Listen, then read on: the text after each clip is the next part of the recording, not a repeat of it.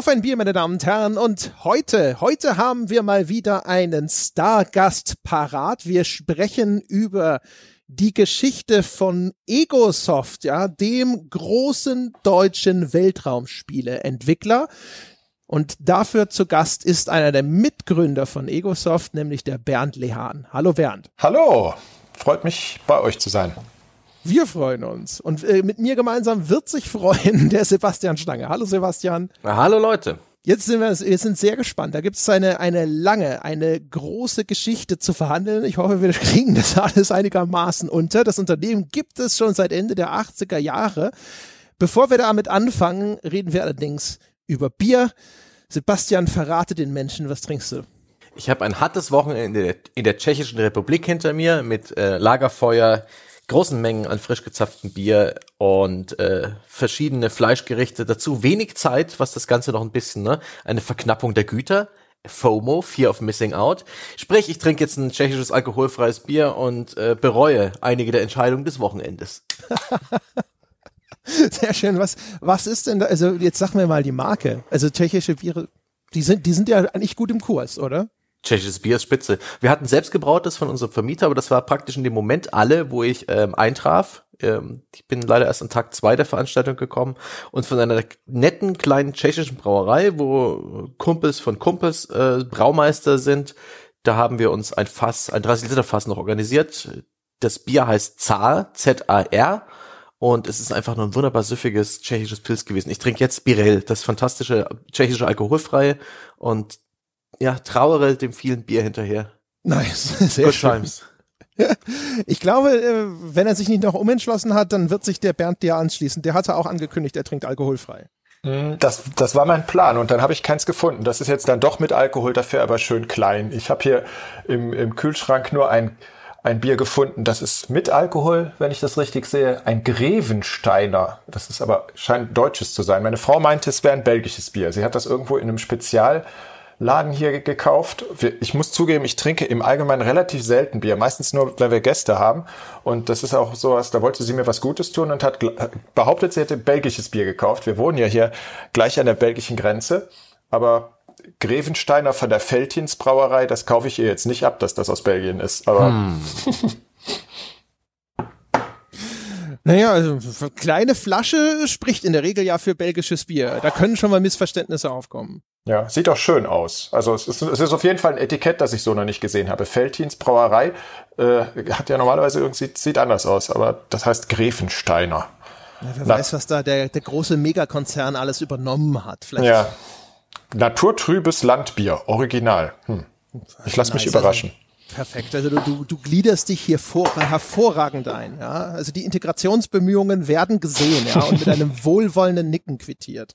Ja, danke schön. Ja, ich werde hier trinken ein Hopfenmeister Irish Road Trip IPA. Das hat mir der Dominik mitgebracht. Das ist also natürlich ein, ein, was sag ich, ein, ein Hörerbier. Ja, und eigentlich in diesem Falle auch ein Webdev-Bier. Es ist nämlich, glaube ich, von unserem Dominik gewesen. Ich hoffe, ich sage gerade nichts Falsches. Dann ist es nicht ein anderer Dominik. Der Dominik hat mir auf jeden Fall zwei Biere mitgebracht. Eins davon habe ich schon getrunken. Ich glaube, das ist das zweite. Ja, ja, und das soll handcrafted mit Love sein. Da bin ich ja mal gespannt. Ja. Ob man die Liebe auch im Abgang noch. oh, das ist aber nett. Sehr schön. Hopfmeister äh, heißt es nicht zu Unrecht. Ja, schön, hopfig, fruchtig, nett, ordentlich. Das ist gut. Damit komme ich locker über diese ja? Folge. Hervorragend. Bin sehr zufrieden. Bernd, wie, wie sieht es bei dir aus mit hier Grevenstein? Ja, ich habe es gerade ausgeschüttet und stelle fest, das ist, das ist dunkler, als ich erwartet habe. Noch nicht mm. getrunken. Ach, richtig, du trinkst ja aus einem Glas. Also wir pflegen ja hier die, die ja. Barbarei. Hier wird immer schön aus der Pulle genuckelt. Hätte ich jetzt normalerweise auch getan. Ich dachte, ich, ich, ich spendiere euch einen schönen Soundeffekt durchs Eingießen, aber hm. mm. schmeckt gut. Sauber. Magst du äh, generell so belgisches Bier? Uns hat man hier, also uns äh, ist vielleicht falsch, mir hat man schon mehrfach belgisches Bier geschickt. Das hat ja auch einen guten Leumund. Und ich kann das, also bislang alle belgischen Biere waren immer so, äh, nee, ist nix für mich. Ja, die sind oft sehr stark. Also ich, ich trinke, wie gesagt, allgemein nicht so wahnsinnig viel Bier. Und ähm, ja, dieses sehr starke Bier, was ich, äh, wie, wie heißt diese Brauerei hier in unserer Gegend. Da gibt es äh, ist auf jeden Fall ähm, so, so Mönch, Mönchbier. Trappistenbiere. Trappistenbiere, ja. genau, das war der Name, ja. Und ähm, die sind, die sind für mich auch ein bisschen zu stark. Aber ja. Das kenne ich, das Problem. Ich finde die zu Hause auch widerlich, aber wenn man, ich weiß noch nicht in Belgien, doch, schau mal, aber halt in, in den Benelux-Ländern unterwegs ist oder an der Küste und es ist windig, immer, überall und ein bisschen kalt und nieselig und da passen diese Biere hervorragend rein. Mm, aha. Ja, also schlechtes Wetter haben wir hier eigentlich auch gut in ja, Aachen. Das, das ist, ist Schlechtwetterbiere. Boah, mir hat, vor einer Zeit hatte mir mal jemand eine komplette Auswahl von Tapistenbieren geschickt, sogar auch so mit so einem super netten Anschreiben und einen Absatz zu jedem dieser Biere, warum das toll ist, ja. Und äh, Banausen André war ich die ganze Zeit immer nur so, ja, ist schon super, Dankeschön. Das war ganz, ganz, ganz furchtbar. Ja, Schuldgefühle quasi schon beim Kosten. Aber naja, Perlen vor die Säue und so. Ja. Nun denn, schießen wir los, ja, fangen wir an. Ich habe es ja schon gesagt, es gibt hier einiges äh, an Boden gut zu machen. Seit 1988, Bernd, Spieleentwicklung. Erzähl uns, wie nahm das seinen Anfang? Die übliche Story ist ja, ja, ich hatte in der Schule einen Computer, habe angefangen zu programmieren und dann habe ich mir gedacht, machst du auch mal ein Spiel und tatsächlich das ging. Mhm, ja, ja, das, das passt so in etwa. Können wir so stehen lassen. Brauche ich jetzt eigentlich gar nicht so sehr viel dazu zu sagen. Nein, ist im Ernst so. Also ich habe äh, den Firmenmitbegründer damals äh, tatsächlich in der Schule schon kennengelernt. Wir haben damals Demos gemacht. Graf, er wäre der Grafiker, ich der Programmierer. Und ähm, tatsächlich sind dann aus den Demos, aus den etwas komplexer werdenden Demos, ist dann irgendwann ein Spiel geworden. Und ähm, dann haben wir tatsächlich mal das, das dann, das war sehr simpel. Es war so ein, so ein kleiner Shooter, bei dem man, bei dem immer Türen aufgingen und dann musste man schnell erkennen, ist das jetzt ein guter oder ein böser, der hinter der Tür steht und äh, dann die Bösen erschießen. Das war wirklich sehr simpel. Das war äh, Vorbild ja, äh, war auch irgendein Arcade-Automat und das, das Ganze hieß Hotel Detective. Und ähm, wir haben das tatsächlich verkauft bekommen. Das war, wir haben es einmal versucht, zu einer Firma hingeschickt, die, die waren interessiert, haben das rausgebracht und das ist halt noch vor der Firmengründung lange gewesen. Und äh, ja, wir waren total überrascht, dass man mit sowas Geld verdienen kann. Genau. Das, ich, ich vermute, die Vorlage könnte das Bank Panic gewesen sein? Ehrlich gesagt weiß ich das gar nicht mehr. Ich habe noch früher, also meine meine Lieblingsspielautomaten, wo ich dann auch mich oft für, für, für kleinere Experimente schon mal von habe inspirieren lassen. Da war zum Beispiel Time Pilot. Das habe ich, das war das erste Spiel, das ich versucht habe nachzuprogrammieren. Time Pilot, kennt ihr das? Mit dem äh, äh, Flugzeug in der Mitte des Bildschirms, das sich dann immer nur Kreis, im Kreis rumdreht, bleibt immer in der Mitte des Bildschirms und sozusagen die Welt kommt von den Seiten angeflogen. Und äh, das, das war ein Spielautomat bei dem man dann durch unterschiedliche Zeiten ging. Am Anfang hatte man halt äh, äh, Flugzeuge aus dem Ersten Weltkrieg, Zweiter Weltkrieg, dann so 70er Jahre und später waren es dann Raumschiffe. Ja, und das kenne ich. Das habe ich bei meinem Freund Christoph auf dem C64 gespielt. Damals. Ja. Und das habe ich für den TI 994A programmiert in Extended Basic. Da konnte man leider noch gar keinen Assembler programmieren und äh, aber das war so, das war wirklich noch früheste Kindheit. Was ist das denn für ein Rechner? Also TI habe ich noch nie gehört. Texas Instruments. Das war äh, parallel oder etwas früher sogar als der äh, C64. Ähm, ich hatte ihn auf jeden Fall vor dem C64, weil ähm, ja, er war wahrscheinlich etwas erschwinglicher, muss ich zugeben. Damals habe ich mir die, die ersten Heimcomputer wirklich hart äh, verdienen müssen. Das war, da habe ich sehr viel auf Flohmärkten verkauft, um mir diese teuren Geräte überhaupt leisten zu können. Und der TI 994A, der war etwas günstiger als der C64. Ich, ich glaube, der war auch, der C64 war da noch gar nicht so populär. Das war, glaube ich, sogar noch der VC20, etwas früher. Und ähm, da war er definitiv besser. Der TI 99 hatte schon eine 16-Bit-CPU. Der war eigentlich seiner Zeit voraus. Die haben nur den Fehler gemacht, dass man, ähm, also was heißt Fehler? Es gab ein, ein, ein Grund für seinen Misserfolg war die Tatsache, dass es da im Grunde keine Raubkopien gab.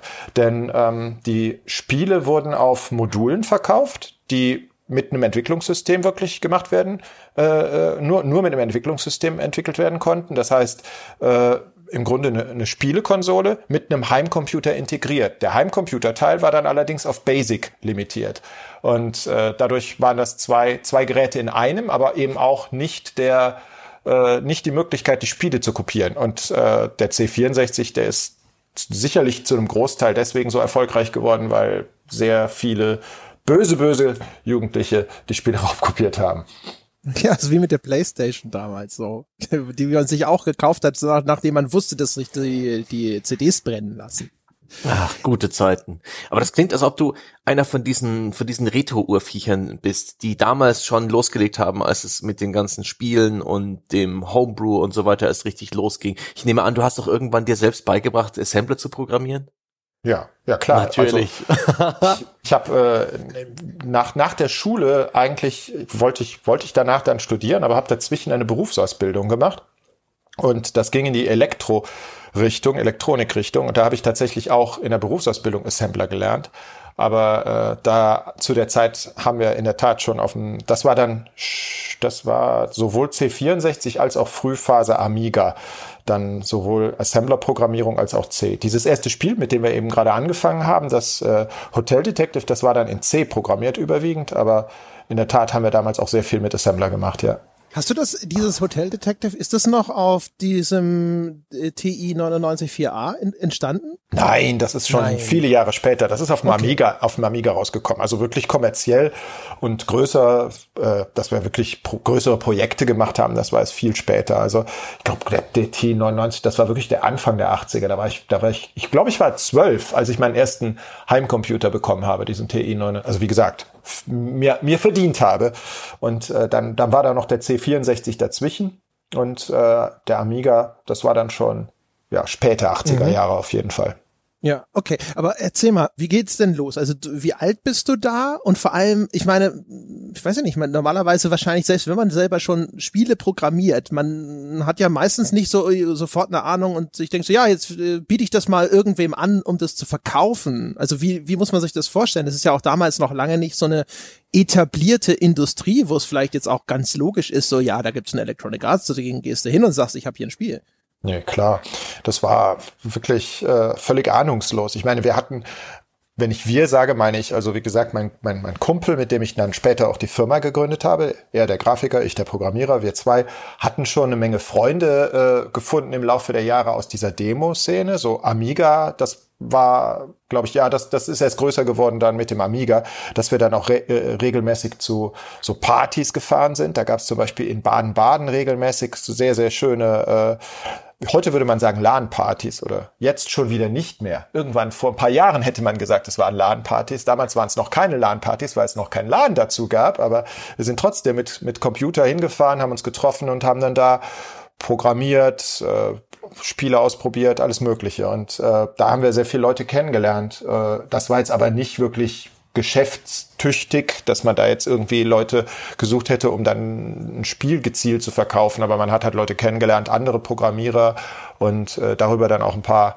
paar Kontakte geknüpft. Aber das war wirklich trotzdem totales Glück, dass dieses erste Spiel dann auch gleich äh, veröffentlicht worden ist. Aber war für uns zwei dann tatsächlich so ein Anstoß, wow, man kann damit Geld verdienen und ähm, dann, dann war für mich zumindest klar, dass ich das dann auch wirklich beruflich machen wollte. Ich musste dann nur noch meine Eltern davon überzeugen. Wie gesagt, da war dann diese Berufsausbildung. Da haben die Eltern dann gesagt, Junge, erstmal was Vernünftiges, bevor du dich selbstständig machst. Und das war dann die eingeschobene Berufsausbildung.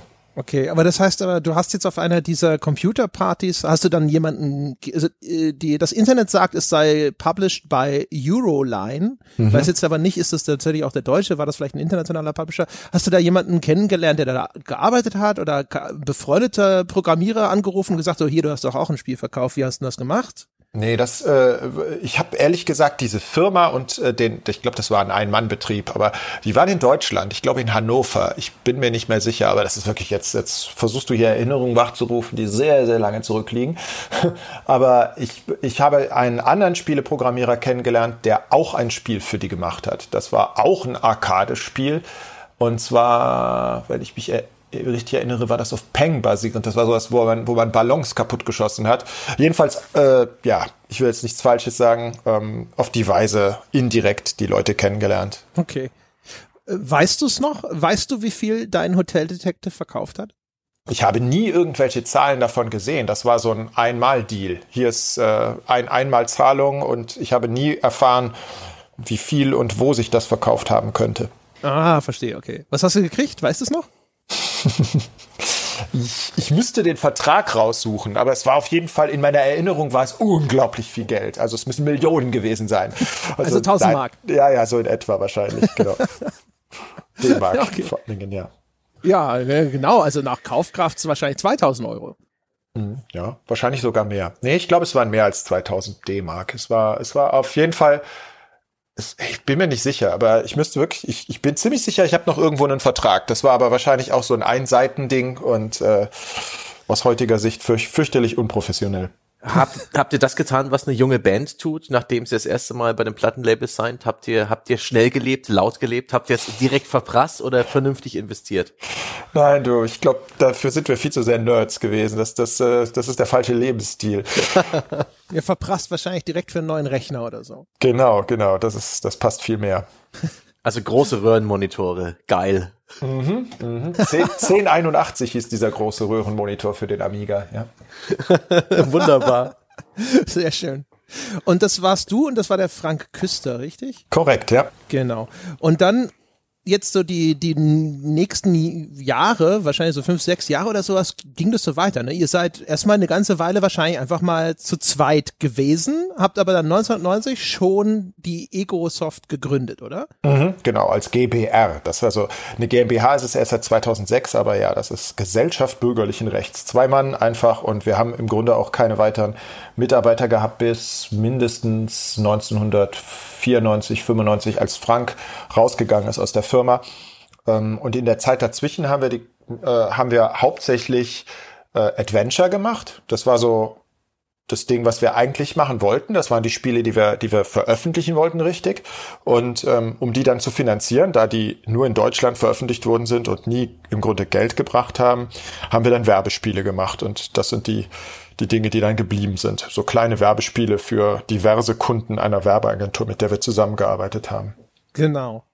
Mal ne, hier ist meine Theorie, warum die Firma Egosoft heißt. Ihr habt gesehen, es gibt It-Software und fandet die cool und habt ihr euch überlegt, was gibt's denn in dieser Freudi freudianischen Nomenklatur neben dem It noch? Witzig, dass du das, hm, witzig, dass du das sagst. Ja, das ist mir aber erst viel später aufgefallen. Nee, It Software kannte ich da überhaupt noch nicht und äh, äh, Frank sicher auch nicht. Ich, ich glaube, den Namen hat Frank erfunden.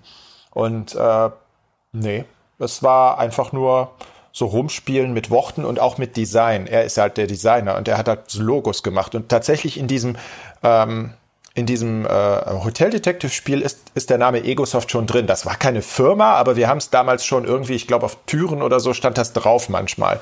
Und äh, das war halt eher das Logo als, als, äh, als der Name. Aber das ist dann halt später zum Namen der Firma geworden. Okay, alles klar. Verdammt, ich, ich fühlte mich so clever. Ja, ich dachte, ich bin der Hoteldetective. Verdammt nochmal. Aber das heißt aber, es gibt auch keine wirkliche Herleitung, so, ja, wir wollten Sachen aus der Ego-Perspektive machen oder sonst irgendwas, sondern, keine Ahnung, der Name war halt einfach da.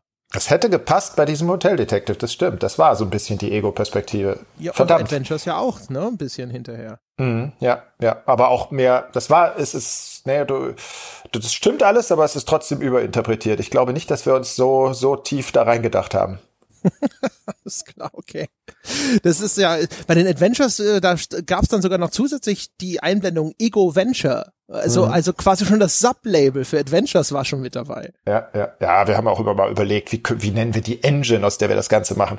Das ist aber allerdings auch über mehrere Iterationen gegangen. Das, äh, wir haben die, die erste Engine, mit der wir dann auch später viele Werbespiele gemacht haben, das war im Grunde äh, ja, Amiga basierend und erst sehr viel später kam dann die, die, die PC-Engine dazu. Ich glaube, dieses Ego Venture haben wir das dann genannt, glaube ich, als wir diese neue Engine für den PC gemacht haben. Bin ich mir jetzt auch gar nicht mehr sicher. Alles so lange her.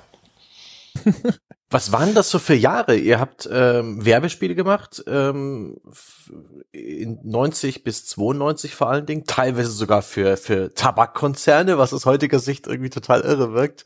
Ähm, wie, wie waren das für euch? Waren, äh, wie wichtig, also wie viel Mitspracherecht hattet ihr, was die Kunden angeht? Habt ihr eher für die Werbeagentur gearbeitet und mit denen zusammen interagiert oder waren da schon die Brandmanager drauf und haben mit, haben direktes Feedback für euch gehabt oder habt ihr eher so rumgewurschtelt für euch? Was, beschreibt mal die Zeit. Mhm. Nee, du, du bist Auftragsdienstleister. Wir haben für eine Werbeagentur gearbeitet und äh, die Brandmanager haben wir auch nur indirekt kennengelernt. Manchmal gab es mhm. mal Meetings bei der Werbeagentur, wo dann auch mal wichtige Leute vom Kunden wirklich dabei waren und wir dann wirklich direkt mit denen in Kontakt gekommen sind. Das war aber eher die Ausnahme als die Regel. Ich erinnere mich an ein sehr cooles Meeting mit Leuten vom Bundes, äh, was war das, Umweltministerium damals hießen die? Ja, ich glaube, ja, es, Umweltbundesamt. Es Umweltbundesamt, da genau. Habt ihr no Future gemacht, 1996. Mhm. Genau, ja. Das ist, äh, das war natürlich schon cool, weil es einfach auch von der, von, von der Message her viel schöner war, als jetzt zum Beispiel was für Tabakkonzerne zu machen. Das ist ja nun das, fast das Gegenteil. Und äh, das war halt wirklich auch, äh, ja, Edutainment, wenn man so will. Und habt ihr damals Gameplay gepitcht für die Werbefirma und die haben einfach Kunden dafür gefunden? Weil ich kann mir vorstellen, wenn jetzt irgendwie ein, ein Pepsi ins Spiel will, ähm, schreibt Pepsi vor, welches Genre das ist, bietet ihr das Genre an? Hattet ihr, die, hattet ihr da ein bisschen Flexibilität? Selten, es kam vor, aber meistens ist es so, dass das auf jeden Fall schon so ein Brandmanager wahrscheinlich dann, aber wie gesagt, mit denen sind wir selten in Kontakt gekommen, äh, eine Idee hat und das ist dann an uns rangetragen worden über die Werbeagentur und wir mussten halt wie ein Auftragsdienstleister das dann einfach erfüllen. Und ähm, es gab aber auch mal die, die andere Situation, zum Beispiel haben wir mal für eine, für eine Sparkasse ein Spiel gemacht, das war, glaube ich, die Sparkasse Gelsenkirchen. Mhm. Und die wollten einfach ein schönes Spiel für ihr Jubiläum haben und haben gesagt, dass äh, im Grunde egal, was da, was da für Spiele sind, kurzweilige kleine Arcade-Spiele. Und ja, und da sollten dann einfach mehrere in so eine Sammlung rein. Und das ist natürlich schön für den Entwickler. Da konnten wir dann tatsächlich wieder so ähnlich arbeiten wie, wie bei Hotel Detective und ein paar kleine, äh, kleine Arcade-mäßige Spiele machen. Da haben wir so einen Frogger gemacht, bei dem man dann mit fünf Markstücken über die Straße musste zum Sparpot sozusagen. Super. Das Spiel hieß übrigens auch Heiermanns Return. Genau. Und für ja. die jungen Menschen da draußen, der Heiermann, das war das Fünf-Mark-Stück, ne? Echt? Mhm. Ja. Oh krass. Genau. Die, da ist, äh, das hat der Mauerfall, also die Wende hat das nicht bis nach Sachsen rüber transportiert. Der Begriff ist mir völlig neu.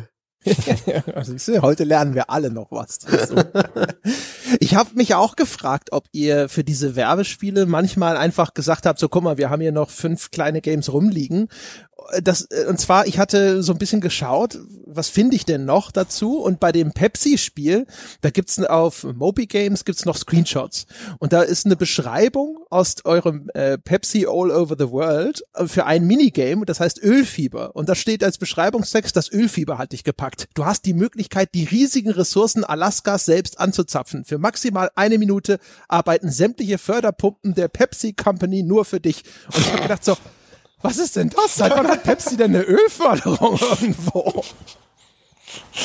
Äh, da bist du mir jetzt voraus, das weiß ich ehrlich gesagt gar nicht mehr. Dieses Pepsi-Spiel, das war auch eine sehr kleine Geschichte. Das war jetzt keines der größeren Projekte, wo ich jetzt sehr viele Erinnerungen dran habe. Also äh, das ist auch sehr früh gewesen. Das war wirklich, das, also das ist schon von der Skala her waren da auch sehr unterschiedlich große Dinge dabei. Die, äh, die Dinge, die wir äh, am Anfang gemacht haben. Das war die Firma hieß Delta Konzept. Das war die, äh, die Werbeagentur, die das vermittelt hat. Ähm, die sind meistens nur auf Messen eingesetzt worden. Also auch diese Tabakgeschichten. Das ist nicht in der Öffentlichkeit verbreitet worden. Ich hoffe, damit sind auch keine Kinder angesprochen worden, sondern das ist äh, also eine Sache, wo ich weiß, wo es eingesetzt worden ist. Das waren ähm, war zum Beispiel der Tennis Davis Cup. Da haben sie, äh, da haben wir auch tatsächlich persönlich mal das betreut. Da wurde bei beim, äh, das war glaube ich in München. Das war irgendwann in den 90ern war der, der das Finale vom Tennis Davis Cup in München und da gab es so einen VIP-Bereich und da wurden dann äh, äh, Spiele gezeigt auf einem Bildschirm und das war im Grunde ein kleiner Wettbewerb und, und jeder konnte was gewinnen. Aber das waren dann natürlich nur die geladenen VIPs in diesem Bereich, die, die daran dann teilgenommen haben. Und, und solche Messeeinsätze waren das hm. überwiegend und dementsprechend klein waren die Projekte. Und äh, sowas wie, wie dieses äh, No Future, das fürs Bundesumweltministerium oder um Umweltbundesamt gemachte Spiel, das, das ist halt wirklich dann später an Schulen verteilt worden. Das war halt viel größer. Das ist wirklich. Hm.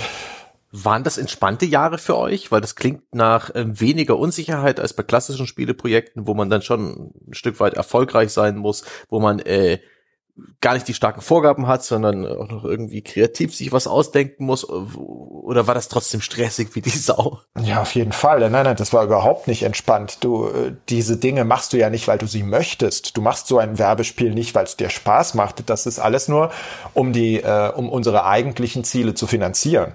Und äh, das war natürlich auch äh, mit Teil des Grundes, weswegen, weswegen dann nachher Frank dann auch gesagt hat, dass es, äh, der ist dann rausgegangen aus der Firma. Das ist, hat halt nicht wirklich viel abgeworfen, das Ganze. Wir haben sehr lange im Grunde vor uns hingewurstelt mhm. und äh, diese, diese Werbespiele, die waren nur Mittel zum Zweck, und, um, um kommerzielle Spiele dann zu entwickeln, also wirkliche Spiele, die dann auch verkauft wurden. Und ähm, da war da, da war es ein langer und steiniger Weg, bis wir, bis, bis, bis wir, jetzt sage ich wieder wir, obwohl es dann halt ein anderes wir ist, nämlich die Firma dann mit Mitarbeitern, als Egosoft dann das erste Mal auch Erfolg hatten, dann eigentlich erst mit dem mit der X-Serie. Okay. War da immer schon die das Schwangergehen mit irgendeiner Idee, mit mit äh, mit einer bestimmten Sorte Spiel, immer schon irgendwelche Spielkonzepte, die ihr euch hin und her gespielt habt, oder eigentlich eher nur das Bedürfnis, irgendwas zu machen? Äh, ja, gut, den rückblickend sicher. Also diese Weltraumspiele waren schon immer eine Liebe von mir persönlich, auf jeden Fall. Und, und auch Elite jetzt als, als Vorbild fand ich immer super geil. Aber ich muss sagen, in der Anfangszeit von Egosoft war das einfach nicht denkbar. Da, da wäre das jetzt einfach jenseits unserer Liga gewesen. Sowas mhm. hätten wir nicht machen können.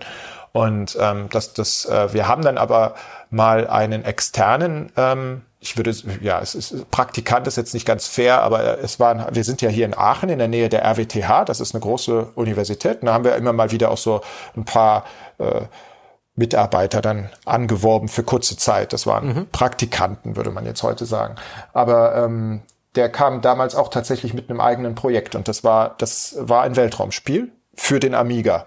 Starlight One hieß das. Und ähm, da haben wir dann tatsächlich das erste Mal dann äh, daran gearbeitet. Das ist dann leider nie veröffentlicht worden. Das lag wie, wie bei mehreren unserer Projekte aus der Zeit dann daran, dass dann auch der Amiga verschwunden ist, so Mitte der 90er Jahre.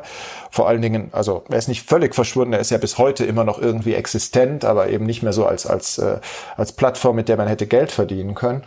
Ähm, wir haben dann daraus später einen, einen Prototypen für ein Virtual Reality Spiel gemacht für den Amiga, für die Firma, die dann ähm, äh, Commodore oder die Überreste von Commodore gekauft haben. Das war hier in Deutschland Escom und die haben auch eine Virtual Reality Brille vertrieben und dafür haben wir dann mal einen Prototypen 3D Weltraumspiel gemacht und dieses Starlight One eben. Und ähm, daher hatten wir dann auch später tatsächlich so ein bisschen die Richtung Weltraum und, und Elite mit, mit, mit äh, Handel und Aufbau und sowas äh, tatsächlich schon mal. Aber trotzdem ist das äh, in der, gerade in der Frühphase war das gar nicht da, weil, weil das wirklich eine Liga zu groß gewesen wäre für uns. Okay. Es gibt ja noch, bevor wir dann zu dem, dem einschneidenden Titel, nämlich X kommen, gibt's ja noch so einen Zwischenschritt, nämlich das Imperium Romanum, was ein Grafik-Adventure aus 1996 ist. Und für mich als jemanden, der jetzt so auf Internetressourcen schaut, sieht es so aus, als hättet ihr das 96 rausgebracht und dann ist auf einmal eine lange Periode, wo nichts passiert, wo man annimmt, okay, da wurde beschlossen, wir entwickeln jetzt das X und das hat dann halt drei Jahre gedauert bis zur Veröffentlichung. Mhm. Es gibt noch einen, äh, einen Pool, also ein Billardspiel von euch, das dann so im mhm. gleichen Jahr, so ein Zweitprojekt, das vielleicht kleiner ist, was noch nebenher gelaufen ist. Also mhm. meine Vermutung wäre, okay, Imperium Romanum gemacht, vielleicht das erste ein bisschen größere Projekt gewesen, genug Geld verdient, um zu sagen, jetzt äh, gehen wir dieses Weltraumspiel an und dann drei Jahre daran entwickelt. War das so? Ja. Ja, genau so war das, ja. Also, und, und genauso wie du auch gerade schon gesagt hast, dieses Pool-Billardspiel, äh, das damals von Data Becker veröffentlicht worden ist, das war in der Tat auch so ein kleines Projekt zwischendrin, um ein bisschen Geld dann nochmal dafür zu verdienen. Aber es ist, ist genau richtig. Wir haben, äh, Imperium Romanum war ähm, auch für uns ein großes Projekt noch, aber äh, natürlich auch wieder, wie gesagt, kein großer Erfolg, auch wegen Plattform. Auch es ist ja auch dann das erste, nee, ist nicht ganz wahr. Ich glaube, Fleiß gab es auch schon mal für den PC, aber das war, da war das definitiv nur so eine Sekundärgeschichte. Das war ursprünglich noch für den Amiga entwickelt und Imperium Romanum ist dann wirklich das erste Spiel gewesen, wo wir dann die, äh, definitiv für den PC als als Primärplattform entwickelt haben. Aber wir haben es gehasst, weil das war noch DOS. Das war mit DOS Extender und sehr schwierig als Betriebssystem wirklich nicht auf dem Level des Amiga gewesen. Ähm, und dann erst mit, äh, mit äh, der Veröffentlichung von äh, ähm, dem Game SDK zuerst, das dann später zu DirectX wurde, wurde der PC als Spieleplattform dann wirklich interessant. Das war im Grunde erst mit 1995 möglich. Und im Grunde äh, in der Zeit haben wir da auch dann daran gearbeitet. Das war im Grunde auch der, äh, der Kickoff dann, als äh, äh die 3D-Beschleunigerkarten interessant wurden mit Windows. Und äh, da haben wir dann dran gearbeitet. Hattest du selber auch jemals Zweifel, so ob du die diese Firmenkarriere, diese Game-Entwicklungskarriere fortsetzen willst? Weil gerade so, weil du auch sagst, so dein Mitgründer ist dann ausgestiegen, das ist ja sowieso dann auch so ein bisschen so ein einschneidender Moment und wo man sich vielleicht selber auch die Frage stellt, so ja, macht das alles noch einen Sinn? Hat das eine Zukunft? Man strampelt so ein bisschen, aber vielleicht kommt man nicht so richtig vom Fleck oder warst du da immer 100 Prozent drin und hast gesagt, so nee, das und nichts anderes? Ich glaube nicht. Also ich, ich habe, wie gesagt, diese, diese, diese Phase vor X, das war, war eine sehr lange äh, Entwicklungsphase und auch damals war ich ehrlich gesagt zu anspruchslos, als dass ich jetzt, ich, ich hatte, das ist halt äh, eine, eine, eine insofern angenehme Situation. Das war natürlich noch lange vor, vor einer Familiengründung. Du bist unabhängig und, und deswegen waren meine, meine Ansprüche nicht so hoch. Ich brauchte im Grunde nicht, nicht, nicht viel und musste dementsprechend auch nicht viel Geld verdienen. Ähm, insofern habe ich mir diese Frage eigentlich nicht gestellt. Und die, der Entschluss zu sagen, wir machen so eine Art Elite, also ein Weltraumspiel mit Handeln, mit einem simulierten Universum. Kannst du das noch herleiten? Also ist es äh, geboren aus dem, was du schon gesagt hast, dass ihr schon mal an diesem ähnlichen Projekt gearbeitet habt und du mhm. gesagt hast, okay, da das das haben wir angefangen und ich habe da jetzt vielleicht auch schon das nötige Know-how auf technischer Basis entwickelt und jetzt äh, packen wir das nochmal an. Diesmal diesmal machen wir es richtig oder keine Ahnung. Ja, genau so, ja. Also es war einerseits diese, das Know-how, was schon zu einem kleinen Teil da war durch dieses Amiga-Projekt und dann zum zweiten, und der zweite, äh, mindestens genauso wichtiger Anlass ist dann die, äh, die, das Aufkommen der 3D-Beschleunigerkarten und dann halt einfach die Idee, das zusammenzubringen und jetzt zu sagen, okay, 3D war bisher nur immer bis zu der, bis, bis zu dem Punkt ja auch technisch immer die unterlegene Technologie. Eigentlich waren fast alle Spiele äh, äh der, der, dieser Generation ja immer 2D-Pixel-Grafik und äh, 3D-Vektor-Grafik war immer ja sehr einfach, war auch oft hässlich, weil man eben nicht die passenden Displays dafür hatte und auch eben keine 3D-Beschleunigung. Man konnte äh, Polygone nicht füllen. Die meiste Zeit hatte man eben nur, nur Linien auf dem Bildschirm. Und das ist dann eben mit den 3D-Beschleunigerkarten eben erst interessant geworden. Und als das dann halt für, für Windows äh, von, von Microsoft auch ein bisschen standardisiert wurde, so dass man eben nicht mehr nur für eine Karte entwickelt hat, äh, die 3DFX, das war so diese ganz frühe mhm. Karte, sondern als, als, als Standard mit DirectX dann später, äh, da wurde das dann auch kommerziell interessant. Und deswegen, ja, diese beiden Dinge kamen da im Grunde zusammen hat, haben euch die vielen Jahre, in der ihr kleinere Brötchen gebacken habt, ähm, ein Stück weit vorbereitet auf dieses große Projekt? Ihr hattet ja vorher auch schon mal ein bisschen Kontakt zu Publishern über eure Grafik-Adventures oder dieses AG oder UG, UGH Ausrufezeichen, was ihr mit hm. Playbyte gemacht habt, was mich mhm. bei der Recherche völlig verstoßen hat, weil das Logo sieht ja aus wie was? Bluebyte und es ist in Wirklichkeit dann auch Bluebyte geworden. Da habe ich hm. wieder Lücken, Lücken, äh, Wissenslücken gestopft. Hat mhm. euch hm. das ein Stück weit vorbereitet, äh, die vielen Jahre, ähm, was das Managen eines so großen Entwicklungsprojekts angeht? Weil das sind ja Jahre, über die ihr dran entwickelt, viel komplexere Probleme, die ihr lösen müsst, mhm. ein viel runderes Gesamtpaket, was ihr abgeben müsst. Mhm. Ja und nein. Also auf der einen Seite nein, was Projektmanagement angeht oder in irgendeiner Weise all die Probleme, die in dem, im Laufe der, der Jahre dann bei der X-Entwicklung auf uns zugekommen sind. Nee, da hat es uns nichts gebracht. Aber was es mir jetzt persönlich gebracht hat, ist, äh, dass ich zu schätzen weiß, was wir da haben.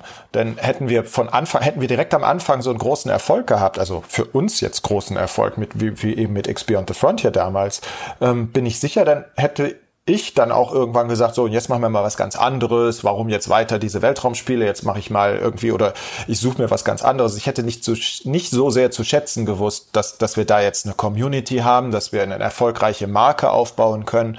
Ähm, und, und ich bin ziemlich sicher, dass, dass dass da schon geholfen hat, mal vorher äh, zu sehen, wie, wie hart der Markt eben sein kann. Das ist so ein Titel, wo man jetzt draufschaut und sich denkt, das ist ja schon ein ziemlich größenwahnsinniges Projekt. Ist das so einer dieser Fälle, wo man das, das Glück, die Gnade der Naivität des jungen Entwicklers hatte, dass man sich gedacht hat, so, na klar machen wir so ein Ding. Mhm. Ja, ein bisschen schon, ja. Also äh, es ist ja auch mit der Zeit so, so gigantisch gewachsen. Es war jetzt nicht immer so. Also X Beyond the Frontier, klar, das war in der Tat inspiriert von Elite natürlich. Du hast äh, Weltraumhandel, du entwickelst dein Schiff, Aber es hatte natürlich viele der Dinge, die jetzt mit dem X-Universum verbunden werden, halt noch nicht. Du hattest noch nicht die Möglichkeit, eigene Raumstationen zu bauen. Es war auch noch nicht so groß, einfach vom, vom ganzen Umfang. Aber, und, und auch der, der ganze Aspekt der, der, der, der äh, Fiction mit dem Universum, was dahinter steht, der war natürlich auch noch eine ganze Liga kleiner. Das ist halt wirklich so mit uns gewachsen. Da sind halt auch Leute dazugekommen und das ist halt wirklich äh, im, im, äh, im Laufe der Jahre es befruchtet sich so gegenseitig. Ne? Du hast diese Idee, du hast, du gehst in diese Richtung und dann finden sich neue Mitarbeiter, dann finden sich Experten in diesen Bereichen, sowohl bei der Entwicklung des Spiels, auch, auch bei der Entwicklung der Story. Zum Beispiel Helge, der Autor der Bücher, ähm, den wir über den Publisher damals, über THQ kennengelernt haben. Ähm, so bildet sich das Team und so formt das Team dann auch wieder das Produkt. Also das ist eine Sache, die, die mit, mit der Zeit halt gewachsen ist. Das Spiel ist ja dann über THQ veröffentlicht worden. Das ist wahrscheinlich so ein bisschen auch wieder die glückliche Fügung, dass THQ hier in Deutschland entstanden ist in, durch die Übernahme von Rainbow Arts und ihr hattet vorher schon Spiele bei Rainbow Arts veröffentlicht und ich nehme an, dadurch hattet ihr dann halt quasi automatisch einen Kontakt zur THQ, weil ihr schon Leute kanntet, die eben jetzt äh, für THQ gearbeitet haben. Mhm. Ja, genau. Und äh, THQ in der Tat. Die meisten Titel, die, die damals in Deutschland entwickelt worden sind, äh, nachdem THQ Rainbow Arts übernommen hat oder Softgold, Rushware, das war eigentlich so ein Konglomerat von mehreren Firmen. Rainbow Arts war nur der Titel der, der des eigenen Studios, wenn man so will. Ähm, die meisten Titel, die die selber entwickelt haben, sind damals eingestellt worden, weil die potenziell zu teuer waren und wir hatten einfach den Vorteil, wir waren billig. Und deswegen haben die Amerikaner dann gesagt, ja, okay, das kann man mal ausprobieren. Und ähm, sie haben es ja leider auch nicht in USA veröffentlicht, sondern nur in Europa. Deswegen hat THQ unser Spiel in äh, Deutschland, England, also Europa rausgebracht, aber ähm, und, und wenn ich Europa sage, waren das hauptsächlich England und Deutschland als die zwei stärksten Märkte zu der Zeit. Aber nicht in USA. Da mussten wir uns dann selber noch einen anderen Publisher suchen. Das ist damals äh, bei South Peak rausgekommen. Das war auch erst später und dann auch nur so halbgar. Das ist leider, äh, deswegen ist unser, unser Start in den USA deutlich später erst passiert. Eigentlich so richtig. Mit, eigentlich erst mit Steam so richtig. Und ähm, äh, ja, aber äh, klar, die, die, die Verbindung war dann da, dadurch einmal da, als THQ die Firma gekauft hat. Und, und dann hat's halt ganz gut funktioniert. Und dann haben sie auch den, den, die erste Erweiterung, Extension damals ganz gut gepusht, haben sogar ein Event gemacht in London. Da haben sie uns dann richtig ernst genommen. Also als sie gesehen haben, wow, das, der, der Titel funktioniert. Wie viele Leute sind das, die da jetzt zwischen so ungefähr 96 und 99 an dem ersten X gearbeitet haben? Hm, ich müsste jetzt auch wieder Dokumente wälzen, aber ich tippe mal auf nicht viel mehr als eine Handvoll, sechs Leute vielleicht. Das ist ja schon ziemlich phänomenal eigentlich. Also man stellt sich das auf jeden Fall äh, immer noch auch aus heutiger Perspektive größer vor. Hm. Ja, ist so. Also ich meine, äh, wie gesagt, es war dafür auch wieder, das ist jetzt aber bis heute so geblieben. Im Grunde äh, der gemeinsame Faktor, wir sind jetzt natürlich deutlich größer. Inzwischen sind wir äh, bei, bei über 20 Mitarbeitern fest und dazu kommen noch externe. Aber ähm, trotzdem sind wir immer, haben wir immer noch diesen Faktor, wir sind viel zu klein für das, was wir versuchen. Das ist klar. Aber ähm, dafür nehmen wir, haben wir natürlich erstens viel Erfahrung und wir haben immer schon viel Zeit gehabt. Also das damals, wie du schon sagst, 96 angefangen, veröffentlicht Ende 9 99 und ähm, dann sind ja auch doch ziemlich große Zeitabstände zwischen den einzelnen Spielen. Das heißt, wir, wir haben halt sehr viel Entwicklungszeit immer reingesteckt und immer nur an wirklich an dieser einen Serie gearbeitet. Jetzt seit über 20 Jahren immer nur an dieser einen Serie. Du hast halt sehr viel Know-how und du hast halt sehr spezialisierte Mitarbeiter und ähm, das ist das das hilft uns natürlich ein bisschen. Das ist natürlich aber zu dem Zeitpunkt ja noch nicht klar. Hättest du dir damals schon vorstellen können, so jetzt, das ist sozusagen der Anbruch einer neuen Ära. Das wird jetzt unser Business für die Zukunft. Hm, naja, nicht, nicht, nicht vor der Veröffentlichung, aber nach der Veröffentlichung im Grunde doch relativ schnell, ja, weil ähm, im Grunde der Erfolg sich dann doch sehr schnell offenbart hat, vor allen Dingen durch, durch äh, Feedback einer Community, die sich dann sehr schnell aufgebaut hat. Äh, THQ hat damals ein Forum gestartet, und äh, da haben wir dann sehr aktiv auch äh, mitgearbeitet. Und äh, da, dann war das einfach toll. Du hast sofort, äh, das war das erste Mal, dass wir sofort Feedback bekommen haben von den Leuten, die unser Spiel gespielt haben. Und, und äh, dass wir dann im Grunde mit denen interagieren konnten, sofort äh, Ideen für die Verbesserung aufge, aufgesaugt haben und, und ähm, diese, diesen, diesen Stil, diese Art der Entwicklung, dieses Hin und Her zwischen Community und uns, das ist, äh, äh, hat, hat einen dann schon auch gleich eine Vision für die Zukunft gegeben, dass man sagt, klar, das machen wir jetzt weiter, wir wollen X2 machen, auch wenn wir es jetzt zuerst noch ein Extension gemacht haben, das war dann die erste Erweiterung, aber klar, das ging immer so weiter. Da, da war schon auch von vornherein die Idee, weil du musst dir vorstellen, dieses Weltraumspiel bietet halt unendlich viel Potenzial. Wir haben eigentlich nie nie irgendwie da gesessen und überlegt, ja, was können wir jetzt da noch machen, sondern es war immer so, dass wir unendliche Listen mit Ideen hatten, was wir da noch alles einbauen können. Und wir müssten immer streichen und immer fest und, und immer überlegen, okay, wo konzentrieren wir uns drauf? Welche Dinge machen am meisten Sinn? Sondern äh, es gab immer äh, von, von, von der Community und auch intern von unseren eigenen Leuten äh, viel, viel mehr Ideen und Vorschläge, was man, was man machen kann und was man verbessern kann, als, als wir Zeit hatten, es umzusetzen. Hm. Ich kann mir auch vorstellen, dass bei so einer Sorte Spiel es durchaus viel einfacher ist, auf Community-Wünsche oder relativ kurzfristige Designideen einzugehen und die zu verwirklichen, weil das Spiel eben aus lauter Systemen besteht, aus letztendlich Datenbanken und Skripten und verschiedenen Werten und sehr vielen Formeln. Da so eine Sorte Spiel eignet sich schon, sehr nah an der Community zu entwickeln, anders als vielleicht ein Spiel, lineares Actionspiel mit Levels, wo man einfach das Schiff nicht so schnell wenden kann. Hm. Ja und nein, ja. Also äh, du hast, ich glaube, das ist auch wirklich so ein bisschen, weil, weil Weltraum, die, die, die Leute träumen gerne, Science Fiction generell, das, das spricht so eine gewisse Gruppe von Menschen an, die, die sehr, die sehr, tja, die, die hohe, die, die viel Inspiration da reinbringen, die, die äh, ähm, vielleicht auch nicht ganz so, hm. Auf jeden Fall, die, diese, diese Gruppe, diese Leute sind, sind toll. Ich liebe das. Aber das Problem ist, dass es immer noch eine sehr vielschichtige Gruppe ist und dass sie nicht, dass, dass sie noch immer trotzdem, obwohl sie auch schon unser Spiel kannten, obwohl sie ja jetzt alle von einem gewissen Startpunkt aus losgegangen sind, X-Beyond, das war jetzt das erste Mal, dass sie uns kennengelernt haben, ähm, trotzdem haben, haben wir sehr unterschiedliche Menschen nochmal da drin. Die haben eine Sache gemeinsam, die Liebe für Science Fiction, die Liebe für Weltraum. Und trotzdem ähm, sind da drin Leute, die wollen handeln und ganz andere Leute, die wollen Missionen spielen. Und ganz andere Leute, die wollen den Weltraum mit Kampf beherrschen. Und ähm, äh, die kommen halt auch, und, und, und der, der Overlap, was die sonst so spielen, wäre, ist, ist auch gar nicht so groß, wie man dann denkt.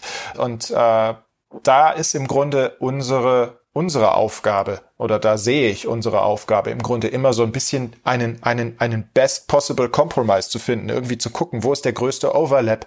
Was können wir machen, dass mhm. wir im Grunde alle zufriedenstellen, ohne dass wir irgendwen ganz verlieren? Ja, und, und, und das ist natürlich nie perfekt. Das ist halt das extreme Gegenteil von einer Sache wie, wie, wie was du sagtest, ein Plattformer oder sowas. Wenn ich jetzt Mario entwickle, dann, dann weiß ich ganz genau, das ist exakt dieses Spiel, was ich mache. Und ähm, ich habe halt eine ganz klare Vorstellung und von einer exakten Zielgruppe. Bei uns ist das sehr viel genereller, viel, viel, viel größer. Deswegen wird es auch unmöglich sein, irgendwie eine Gruppe perfekt zufriedenzustellen. Aber wir wollen allen ein Universum bieten. Das ist sehr, das ist sehr schwierig wenn, äh, wenn möglich, wenn es das Gehirn noch hergibt, vielleicht kannst du uns noch mal mitnehmen so an in die Momente, die, die Endzüge der Entwicklung von dem ersten X. Also ich vermute ja mal, du hast ja gesagt, das ist gewachsen und dann fällt einem ein, wäre es nicht toll, wenn wir das noch einbauen können und dann versucht man es und dann kriegt man es auch irgendwie hin und so. Aber das, äh, ich stelle mir ja vor, genau diese Art Spiel ist auch etwas, wo man sehr lange Zeit das Gefühl hat, oh mein Gott, ja, das wird nur durch Tesafilm und Gebete noch zusammengehalten. ja, und am Schluss muss es irgendwie ein, ein kohärentes Ganzes ergeben und so. Mhm.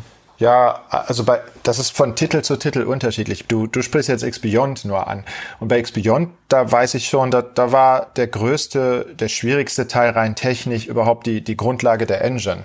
Weil ähm, wir natürlich, weil alles neu war. Die 3D-Beschleunigung generell, DirectX.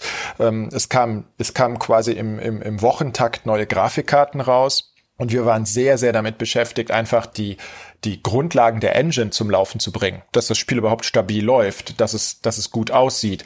Und die Grafikkarten waren auch viel unterschiedlicher, als das heute der Fall ist. Heute haben die alle im Grunde ein Basisset an Funktionen, die immer gleich sind. Damals gab es sehr, sehr unterschiedliche Technologien, wie diese Karten funktioniert haben. Da gab es von Matrox eine, eine, eine Art von, von Karte, die äh, äh jetzt kein Mensch mehr kennt, weil sie, weil sie völlig untergegangen sind, aber die ah, ganz ich hatte anders. Die Matrox Mystique hatte ich und hinter die Rainbow Runner. Ja, oder ähm, es gab auch eine Karte, aus der, ich weiß gar nicht mehr, wie die Firma hieß, äh, 3D, 3D, ah, jedenfalls äh, äh, sind, ist aus denen später die äh, Technologie für die Mobile-Beschleunigung äh, hervorgegangen. Ähm, und, und die haben im Grunde in Kacheln gerendert, damals schon. Also mit, mit sehr viel weniger Rechenleistung, im Grunde sehr effizient gerendert. Aber das, es war sehr schwierig, das alles zu unterstützen. Und es war nicht so offensichtlich zu der Zeit, als X-Beyond rauskam, dass jetzt in dem Fall Nvidia der Gewinner sein wird und und in dem Fall da daraus dann sich die die Grafikkarten äh, äh die Beschleunigertechnik der Zukunft dann entwickeln wird. Ähm, ich erinnere mich als als noch bevor X-Beyond erschienen ist, habe ich äh, äh, bei einer Konferenz von Microsoft teilgenommen in in USA, ähm, wo die Treiberentwickler mit den Spieleentwicklern zusammengebracht wurden. Und wir konnten dann ähm, wirklich von von das war in einem großen Hotel und da gab es dann Suiten der einzelnen Grafikkarten ähm, Firmen. Da, da, da gab es eine kleine Suite von Nvidia und da hat man direkt mit dem Manager, mit dem top höchsten Manager von Nvidia diskutiert über, äh, über unser Spiel. Und wir haben das dann direkt da ausprobieren können mit neuen Treibern. Und äh, ja, das ist irre. Äh, was, was, was dann daraus später geworden ist, das war überhaupt nicht abzusehen. Da war Nvidia eine kleine Nummer. Da war 3DFX die große Beschleunigertechnologie. Und ähm, ja, das, das sind die Dinge, die, die uns damals äh, äh, sehr viel Kopfzerbrechen bereitet haben, überhaupt mal die, die Engine zum Laufen zu bringen. Und ähm, die, die ganzen anderen Probleme, Game Design mäßig, die äh, sind dann im Laufe der Zeit zu dem dominanteren Faktor geworden, wenn, wenn mal die Basis funktioniert. Das ist aber jedes Mal eigentlich was anderes. Im Grunde bei jeder, bei jedem Teil der Serie war, waren es andere Probleme. Was hattest du denn für ein Gefühl, als ihr hier euer Goldmaster eingereicht habt? War das so, also hattest du ein gutes Gefühl? War das schon so ein bisschen so, jawohl, das wird er, das wird der erste große Wurf? Oder eher so banges Hoffen? Hm schwierig, das weiß ich nicht mehr so präzise. Aber auf jeden Fall war es größer als die Titel, an denen wir vorher gearbeitet haben, auch, auch weil wir schon mehr Leute hatten. Auch wenn es nur sechs waren, dann waren es aber sechs, immerhin. Unser Team war schon größer. Wir hatten auch, auch, auch THQ hatte uns auch in der Endphase auf, auf kleinem Niveau, aber hat uns da durchaus noch äh, äh, unterstützt mit, mit zum Beispiel äh, zusätzlicher äh, Musik, die sie, die sie dann nochmal in Auftrag gegeben haben und ähm, ähm, auch, auch bei der Produktion des Intros haben sie mitgeholfen. Also das, das war äh, für unsere Verhältnisse schon ein größeres Projekt als, als alles, was wir vorher gemacht haben. Und ähm, insofern hatte ich, hatte ich auch ein sehr gutes Gefühl für das, für das Spiel. Und ja, es ist immer so, wenn ein X-Spiel rauskommt, ist man nie zufrieden, eben aus dem Grund, den ich eben gesagt habe, weil bei deine Ziele sind immer gigantisch größer als das, was du gerade schaffen kannst. Deswegen, egal, äh, man, man, man muss immer wieder Kompromisse machen und man hat, man weiß immer, okay, ich hätte hier noch mehr machen können. Und das ist leider etwas, was, was bei jedem X-Titel immer wieder äh, äh, nur auf, auf unterschiedlichen Gebieten so ein, so ein limitierender Faktor geblieben geblieben ist. Aber ähm, das war auch bei X-Beyond damals schon nicht anders. War das schon von THQ vorfinanziert, also Vertrag abgeschlossen und dann irgendwie Milestones und lalala und sonst irgendwas oder habt ihr das quasi alles so aus eigener Tasche äh, finanziert und dann halt bei THQ rausgebracht? Wir haben sehr wenig Geld vorab bekommen für dieses Spiel. Deswegen hatten wir dann auch noch äh, verhältnismäßig vernünftige Royalties. Und das war dann unser Glück. Und das ist auch der Grund, weswegen das dann später so geblieben ist, dass wir im Grunde auf dieser Basis unsere Verträge machen konnten. Der Regelfall ist das ja nicht. Der Regelfall ist ja, wie du das schilderst, dass, dass halt der, ähm, der Entwickler vor, vorfinanziert wird und zwar massiv, dass er wirklich die gesamte Entwicklung vorfinanziert bekommt, was ja dann immer natürlich der Publisher ausnutzt, um deine Royalties entsprechend niedrig zu setzen. Und da wir das äh, da eben historisch bedingt in, in dem Fall jetzt im Grunde schon zum größten Teil vorgelegt hatten, dass eben schon entwickelt, da, da das Spiel im Grunde schon fast fertig war, ähm, hatten wir eben das Glück, dass wir eine relativ hohe Royalties bekommen haben und deswegen wirklich von unserem Spiel leben konnten und tatsächlich verdient haben an den Verkäufen des Spiels. Das ist, glaube ich, oder das ist leider eine Situation, in der die, in die die meisten Entwickler äh, äh, nicht kommen. Das ist, das ist traurig und dann das führt dann immer wieder zu dieser Abhängigkeit vom, vom Publisher. Das ist, ähm, weil ich, ich würde, hätte später, wäre ich sowieso zu der Frage gekommen, was sind die Faktoren, dass es einem Egosoft möglich ist, tatsächlich über 20 Jahre diese Reihe fortzusetzen. Ist das eine der, der wichtigen Faktoren, diese auch zu einem gewissen Grad ja auch glückliche Konstellation? Das, weil THQ vielleicht auch gar nicht so sehr ins Risiko gehen wollte, hatte gerade da hier seine deutsche Niederlassung äh, eingesammelt und so. Und dadurch hattet ihr jetzt diesen günstigen für euch und gerade für einen Überraschungserfolg natürlich sehr glücklich günstigen Vertrag und dann äh, seid ihr danach immer in der Position gewesen, dass ihr sagen konntet, so, hey, okay, wir machen das jetzt wieder so. Wir finanzieren erstmal, ihr bringt das raus, wir haben eine hohe Gewinnbeteiligung und so lässt sich das dann quasi auch weiter fortsetzen. Hm. Ja, rückblickend kann man sagen, das war Glück, aber äh, in der Situation war es kein Glück. In der Situation wäre uns natürlich viel lieber gewesen, da kommt jetzt ein Publisher und sagt, hier habt ihr mal ein bisschen Geld und, und entwickelt das Spiel mal zu Ende. Ähm, und, und dann hätten wir wahrscheinlich dann wär, wären wir auch in diesem gleichen Rad gewesen, in dem die meisten Entwickler eben drin sind. Danach eben wieder wieder zu mit mit dem nächsten, mit dem mit dem mit der mit dem zweiten Teil dann äh, äh, äh, hausieren zu gehen und zu gucken, wer gibt uns jetzt dafür wieder Geld. Ähm, aber äh, äh, rückblickend ist es natürlich besser, wenn man aus den Royalties direkt verdient, aber in der Entwicklung ist es besser, wenn man das Geld schon hat. Ähm, das war also nicht unbedingt eine glückliche Situation damals, aber rückblickend ist es sind es nicht ist nicht nur das, sondern es ist immer nötig Glück zu haben und wir hatten mehrere Male Glück und das war einer der dieser Fälle einfach unsere Vertragskonditionen, die wir da hatten und die wir dann auch übernehmen konnten zu einem Teil. Und, und später dann Steam, das war auch so ein glücklicher Moment. Es gab mehrere so Punkte und ich glaube, das wird wahrscheinlich bei jeder Firma, die halt übergeblieben ist, das ist ja immer so ein Filter, wenn man die Leute fragt, halt, wir sind halt eine von den Firmen, die halt über einen relativ langen Zeitraum überlebt haben ähm, sehr viele meiner, meiner guten Bekannten und Freunde in, in, in der Branche haben in der Zeit zwei oder drei Firmen gegründet und äh, sind halt immer mal wieder verschwunden. Und daraus lernt man dann natürlich auch, dass man ein bisschen konservativ ist, ein bisschen vorsichtig. Und das, das so habe hab, hab ich zumindest immer versucht zu navigieren, dass man, dass man keine allzu hohen Risiken eingeht finanziell. Aber ähm, trotzdem ist es sehr viel Glück nötig, immer.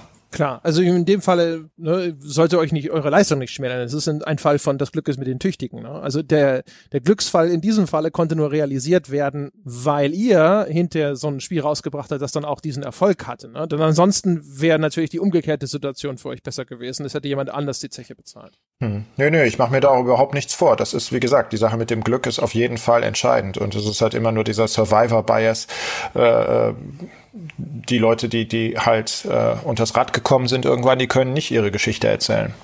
Hat denn die Situation, in der ihr wart, mit eben den, äh, den besseren Royalties und dadurch eben auch einem finanziellen Erfolg durch den Verkaufserfolg von X, hattet ihr da die Gelegenheit, das mit dem, mit der Erweiterung und mit dem Nachfolger ein bisschen ruhiger angehen zu lassen oder war dann das, äh, das Fehlen von Vorschuss durch Publisher, weil ich gegen dieses Modell entschieden hat, äh, dann auch schon Druck genug, direkt gleich wieder loszulegen mit dem, mit einem echten zweiten Teil.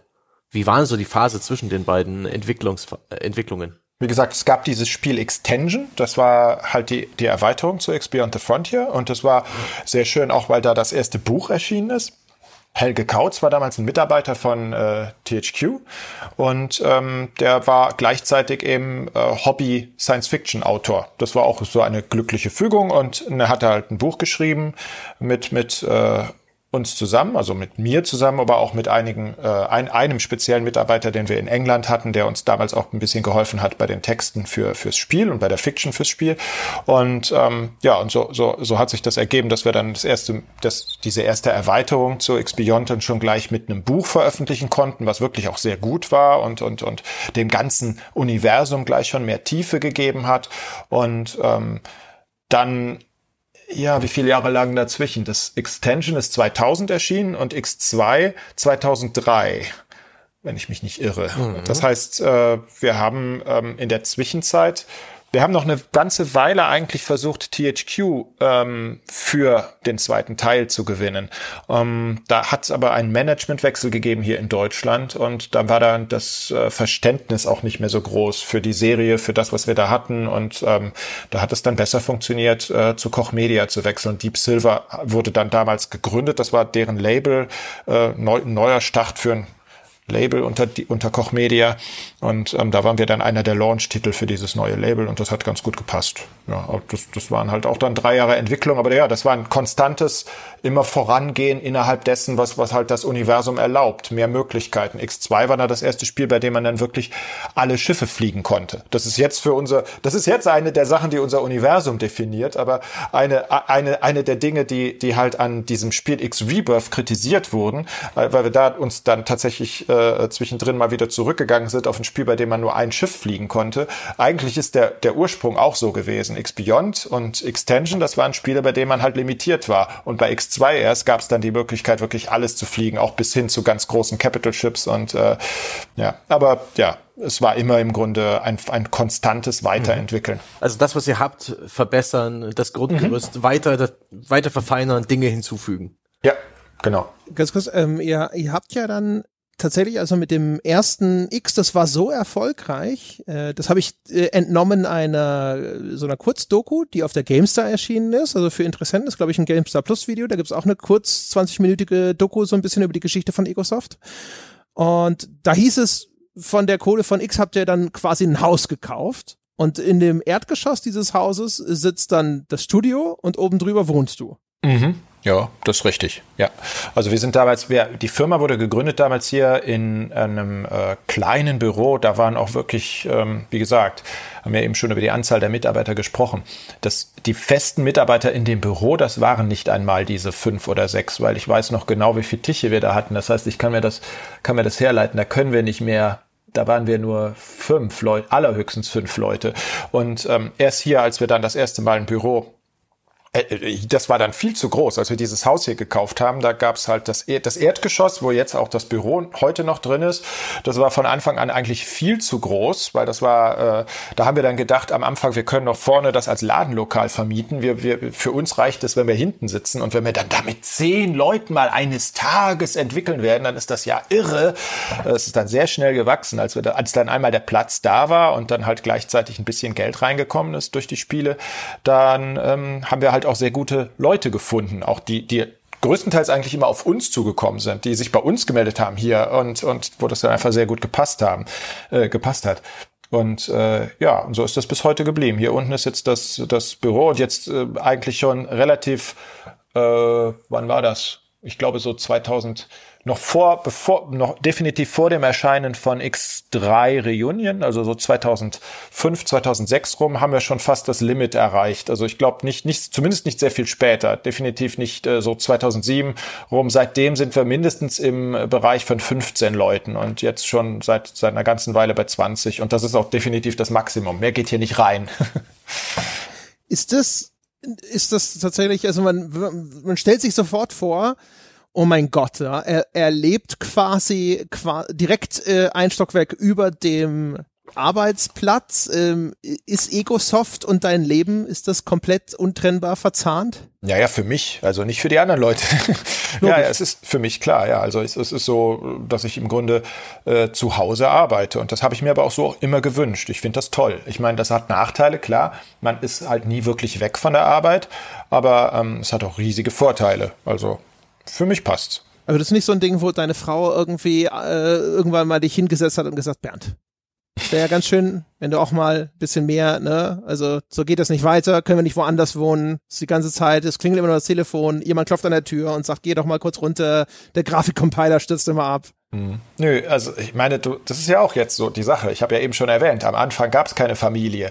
Die Familie ist natürlich im Laufe der Zeit dazugekommen und dem, der besprechen kennt die es auch alle nicht anders. Also es ist, es ist tatsächlich so, dass wir äh, die Familie und, und, und, und die Firma, das ist eins. Also meine Frau arbeitet hier auch mit, die macht halt hier auch Buchhaltung, die macht äh, äh viele, die hat früher den Versand hier gemacht. Wir haben ja auch selber Spiele tatsächlich über unsere Website verkauft und ähm, so ist so ist also Also wirklich die ganze Familie auch involviert. Wird es irgendwann mal der Familienbetrieb? Äh, ist äh, dein Sohn schon auf dem Weg, irgendwann hier in die Fußstapfen zu treten? mein Sohn testet gerne, ja, der ist auch inzwischen 14, der hatte gerade Geburtstagsfeier hier. Er hat gerade gest dieses Wochenende hat er hier eine große äh, Geburtstagsfeier gehalten und hat unten im Büro dann am Wochenende äh, kleine LAN-Party gemacht und die haben hier unten ge gezockt. Ja, ja aber, aber setzt euch hin und du sitzt da und sagst so, hier komm, ne, jetzt machen wir mal am Wochenende ein bisschen BVL und dann erklärt der Fatih mal, wie man hier eine Grafik-Engine programmiert? Ja, ich habe versucht, ihm in, in, in die Richtung und auch meine Tochter in die Richtung zu bringen, dass sie ein bisschen äh, äh, programmieren. Aber ich, das, die Begeisterung ist nicht so groß, definitiv nicht so groß wie bei mir. Das muss ja auch nicht sein. Mögen Sie denn wenigstens Science Fiction oder musst du äh, enttäuscht feststellen, dass Sie lieber Fantasy lesen? Ja, und spielen Sie lieber andere Leute Spiele? Oh, ja, natürlich spielen sie andere Leute Spiele, ja. Also mein, mein Sohn ist, ja, jeder Junge heutzutage spielt ja. Es ist, äh, und natürlich, ähm, es ist ja auch unsere Serie nicht so wirklich in diese, in diese Altersgruppe vorgestoßen. Also ich glaube, äh, generell, auch wenn ich jetzt so, ähm, in, im letzten Jahr haben wir ja angefangen, ein bisschen mehr mit Messen auch zu machen, das, wo wir dann wirklich auch unser Spiel mal ganz anderen Zielgruppen zeigen, wo ich das dann auch persönlich dann mitbekomme, wie, wie das so funktioniert bei unterschiedlichen Leuten, wenn wir wirklich mal eine Demo machen, die jetzt wirklich Neukunden gewinnen soll. Aber Jugendliche so unter, unter 16, das ist schon schwierig. Dafür ist unser Spiel wahrscheinlich doch zu komplex. Aber ähm, äh, mein Sohn testet und der kennt das Spiel natürlich auch sehr gut. Aber ähm, was Science-Fiction-Begeisterung angeht, das ist dann eher meine Tochter, die ist die, die ist die Leseratte hier im Haushalt. Und aber ja, die liest auch, auch wohl eher viel Fantasy. Ja. Bist du denn immer noch Science Fiction begeistert oder ist dieses ganze Thema Weltraum für dich jetzt ein Stück weit auch, ja, der, der vielleicht auch ausgebrannt oder ein Stück weit, ähm, ja, durch? Nee, überhaupt nicht. Also äh, ich begeistere mich. Ich, ich in der Tat habe ich früher mehr Science Fiction gelesen, als ich das jetzt tue, mhm. weil ich äh, weiß nicht, ich lesen, ich habe nicht mehr so viel Zeit in den letzten Jahren gehabt, Bücher zu lesen, aber ähm, ich bin trotzdem ein großer Fan von Science Fiction generell immer noch und definitiv äh, vor allen Dingen ein Riesenfan und und und begeisterter Leser von allem, was Science angeht. Also oh. ganz generell hier in, in unserem Büro schauen wir mit Begeisterung zum Beispiel die die die SpaceX SpaceX-Launches äh, und äh, ähm, ich lese sehr viel in, in, in die Wissenschaftsrichtung. Also das ist, aber ja, das, das beinhaltet Science Fiction auch, auf jeden Fall. Also du bist also auch ähm, dann wahrscheinlich Kerbal Space Program äh, gibt dir was und du bist auch auf das James Webb Space Teleskop gespannt. Dieser ganze wissenschaftliche Teil ist cool, ne?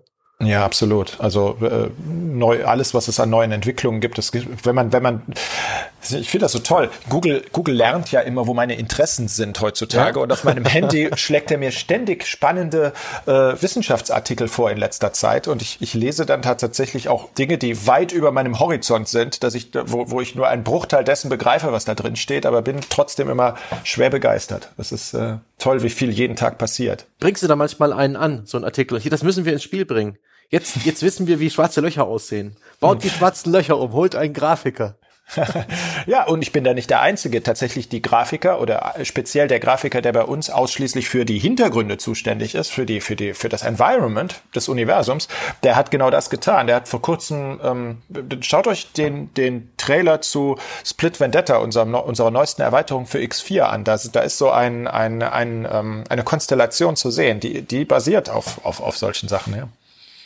Cool. Jetzt ist also X das Spiel, wo das Studio das Glück hat, erstmal so ein bisschen ein kleines Finanzpolster zu bekommen. Ist es aus deiner Sicht korrekt zu sagen, der eigentliche Durchbruch für die Reihe ist dann X2? Weil man das so von meiner Beobachtung her ist so X, das erste X ist so ein bisschen der Achtungserfolg. Das kriegt hier so seine 70er Wertung hier, 70er Wertung da, hat einen Metascore von 67. Es gibt eine PC Joker, die dem damals auch schon eine 85 gegeben hat, aber das meiste ist halt eher so im, im mittleren Bereich. Und X2 gefühlt ist das, da ist an sehr viel. Das ist so nah an der 80. Es gibt Ausreißer nach oben. Da gibt's eine 90 bei Games, bei 92 bei Computer und Videogames. Gefühlt so, das eine ist die Pioniertat und das andere ist so ein bisschen die Perfektion des Handwerks und ist das, das wo die Reihe so richtig Fuß fasst. Hm, ja, also das ist schwierig mit den Bewertungen. Das ist immer sehr, sehr wechselhaft gewesen. Ehrlich gesagt habe ich das nie so wahrgenommen, wie du das gerade schilderst, dass jetzt X2 sehr viel besser bewertet war. Das ist jetzt rückblickend so, weil es oft auch äh, äh nicht unbedingt nur die Reviews, also manchmal sind, sind es halt die Reviews, die alle beim Launch geschrieben werden und manchmal sind Reviews auch immer sehr viel später. Ähm, wenn du jetzt heutzutage äh, zurückblätterst und dir die anschaust, dann musst du mal genau darauf achten, wann diese Reviews zum Teil geschrieben worden sind. Unsere Spiele sind ja auch oft gereift und, und tatsächlich erst dann äh, erst nochmal verbessert worden im Nachhinein. Äh, unsere Spiele sind nie nie mit riesiger Begeisterung aufgefasst worden von, also wo man sagen könnte, dass alle Reviewer jetzt durch die Bank uns 90er Bewertungen gegeben haben. Das war, das, das widerspricht leider fürchte ich diesem Such nach dieser Suche nach Kompromissen und diesem der der Tatsache, dass man eben ähm, versucht ein Spiel äh, eine Spielwelt zu schaffen, die eben sehr vielen Leuten gerecht wird. Ähm, wenn der wenn der Tester passt, wenn der Tester genau das erkennt und das mag, ja, dann haben wir Glück gehabt. Aber äh, das ist dann halt äh, auch immer schon so gewesen. Da, da gab es auch immer extrem unterschiedliche Reviews und das war bei X2, glaube ich, auch nicht anders. Ähm, beim Erscheinen gab es da halt äh, die 90er genauso wie die 60er. Also das ist. Also die, die Spanne ist immer noch groß aber man hat das Gefühl, dass die Reihe damit einen Schritt nach vorne getan hat, wo dann auch zum Beispiel der Funktionsumfang und die Vielfalt an einem Grad angelangt ist, wo, wenn es diesen richtigen Tester trifft oder auch nur halbwegs richtigen Tester trifft, dann auf einmal tatsächlich auch sehr, sehr positive Beurteilungen mhm. dabei rauskommen. Während beim ersten X oder so, da sehe ich nirgendwo jetzt in dem, was ich noch finden kann, irgendwo eine mhm. 90 oder sonst irgendwas. Mhm. Und selbst die, also Eurogamer gibt dem ersten X eine 30 und aber oh. die sind bei X2 immerhin auch schon bei 50 angekommen. ja. ja, aber die Frage ist halt, ist es derselbe Tester? Ja, nee, das stimmt schon. Natürlich ist X2 besser als X Beyond. Klar, wir haben ja auch eine Menge mehr Zeit gehabt, daran zu arbeiten.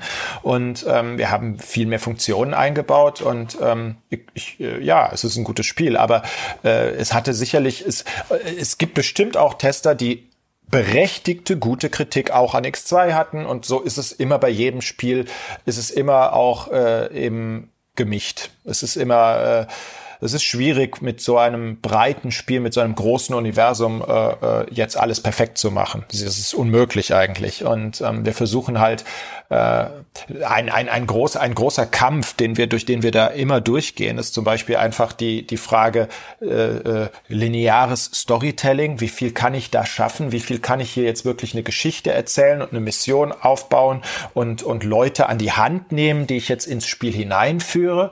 Und wie viel ist es eben eine reine brutale Sandbox? Hier ist das Universum, mach darin, was du willst. Und da schwanken unsere Spiele auch immer so ein bisschen hin und her. Und natürlich gibt's diesen perfekten Kompromiss, gibt's diese Idee, ja, hier ist dein Universum, hier ist diese große Sandbox, aber hier ist auch ein großer toller Plot und der hat eine epische Story und der führt dich in dieses Universum hinein, hat kein Ende, aber erlaubt dir und, und, und, und lehrt dir, was du in diesem Universum machen kannst. Das ist aber eben nur in der Theorie so, so zu schildern, wie ich das gerade gesagt habe. In der Praxis ist es trotzdem ein großer, äh, ein, ein großer Konflikt zwischen diesen beiden Dingen.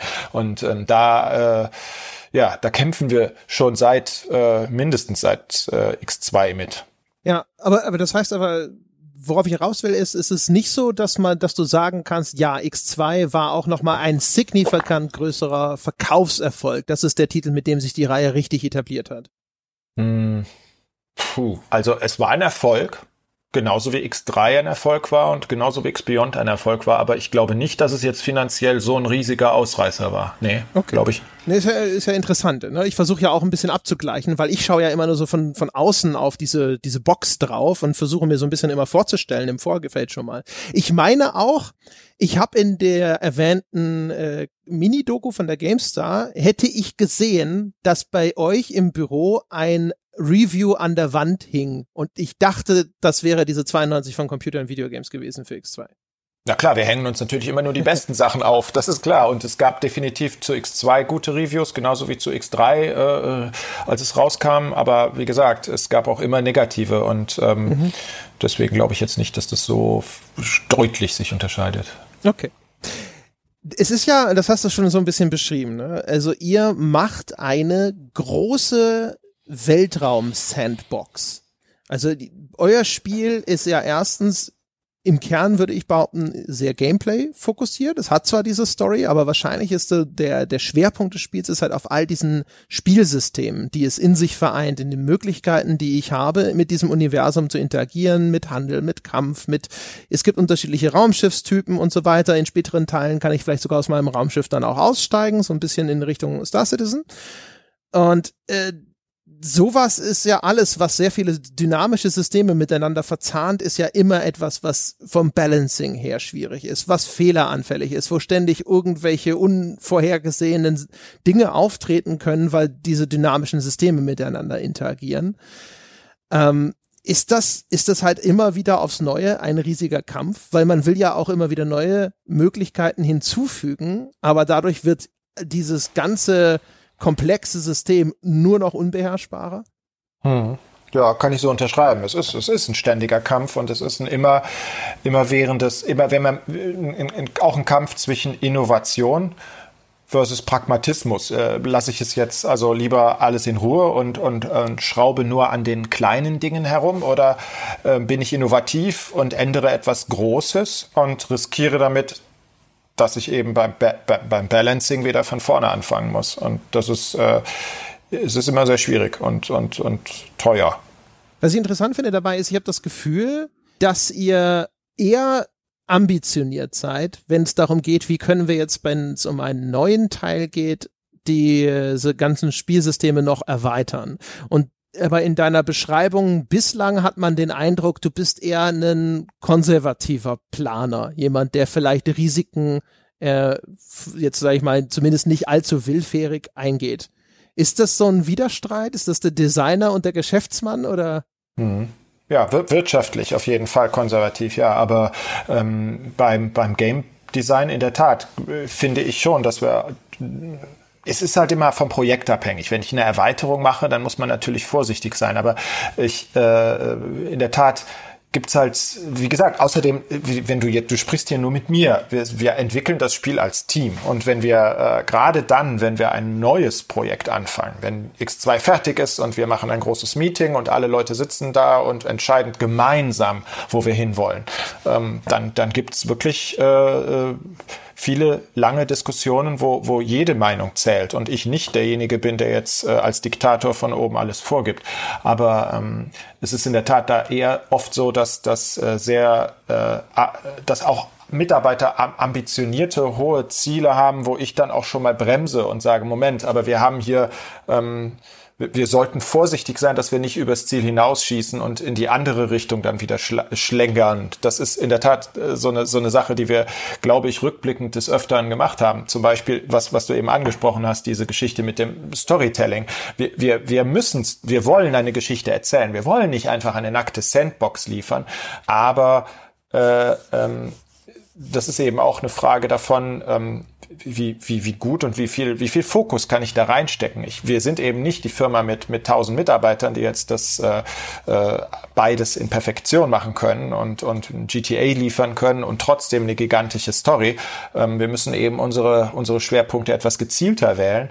Aber ähm, wir, wir sind da, zum Beispiel bei X2 war sehr, ein, ein sehr großer Aufwand, ist damals in den, in den Plot geflossen. Da haben wir sehr viel Aufwand getrieben für spezielle einzelne Highlights, wo wir ähm, äh, sehr lange dran geschraubt haben, bis das, bis das richtig funktioniert hat. Und dann, und dann war es trotzdem nur halbgar. Aus rück, rückblickend war, war ich nie zufrieden mit dieser Story. Und muss ich dann, rückblickend habe ich dann auch oft gesagt, ja, hätten wir diese gleiche Energie jetzt in die Sandbox in dem Fall gesteckt, hätten wir wahrscheinlich das Spiel auf noch einen anderen Level heben können. Und äh, solche, solche Dinge lehren einen dann natürlich, dass man in der Tat etwas konservativer wird in, in, in der Zukunft. Aber trotzdem, wenn man keine Risiken eingeht, dann verharrt man und das Ganze wird, wird, äh, dann braucht man gar nicht erst weiterzumachen. Dann ist es auch langweilig. Das ist ja schon auch ein Abenteuer, das man, das man da hat, dass man, dass man mhm. auch als Firma geht.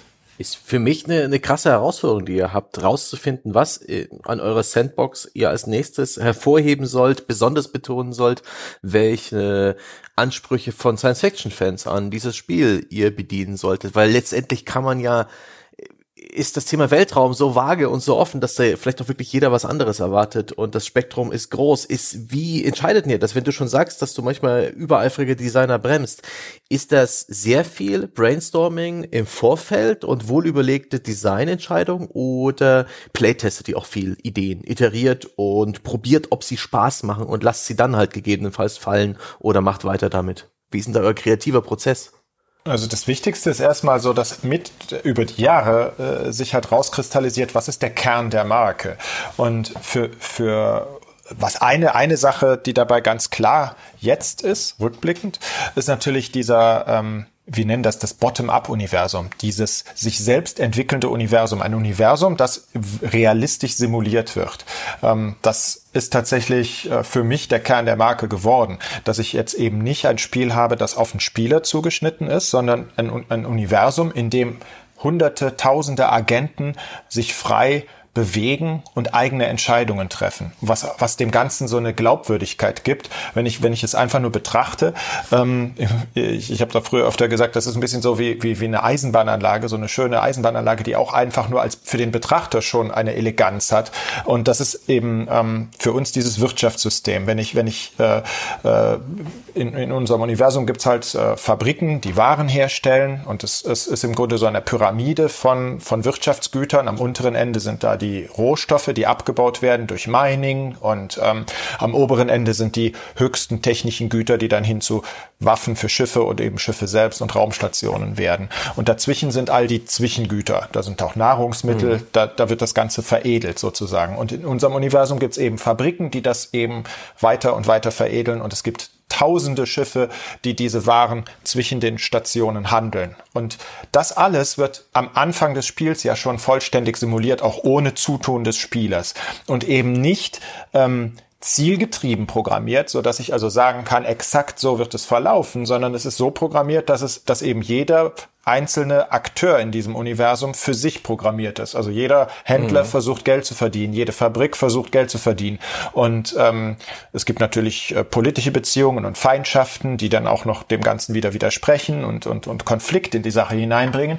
Aber ähm, das so zu simulieren, also wirklich im, im, im Sinne dieses Worts, das ist eine Simulation, auch wirtschaftlich, ähm, das ist eben das, was für mich das Universum ausmacht, weil, weil äh, daraus eben dann sich sehr viel ergibt. Daraus ergeben sich große Stärken dieser Serie, nämlich eben diese, dieses, die, der Realismus des Universums, die Tiefe, die es eben auch oft bietet, aber auch Schwächen, wie eben, dass es eben unheimlich schwierig ist, vorherzusehen, was passiert in der Zukunft und manchmal auch Bugs, äh, die ganz klein sind, die sich dann lawinenartig in riesige Probleme ausarten, wenn das Spiel zwei Wochen läuft.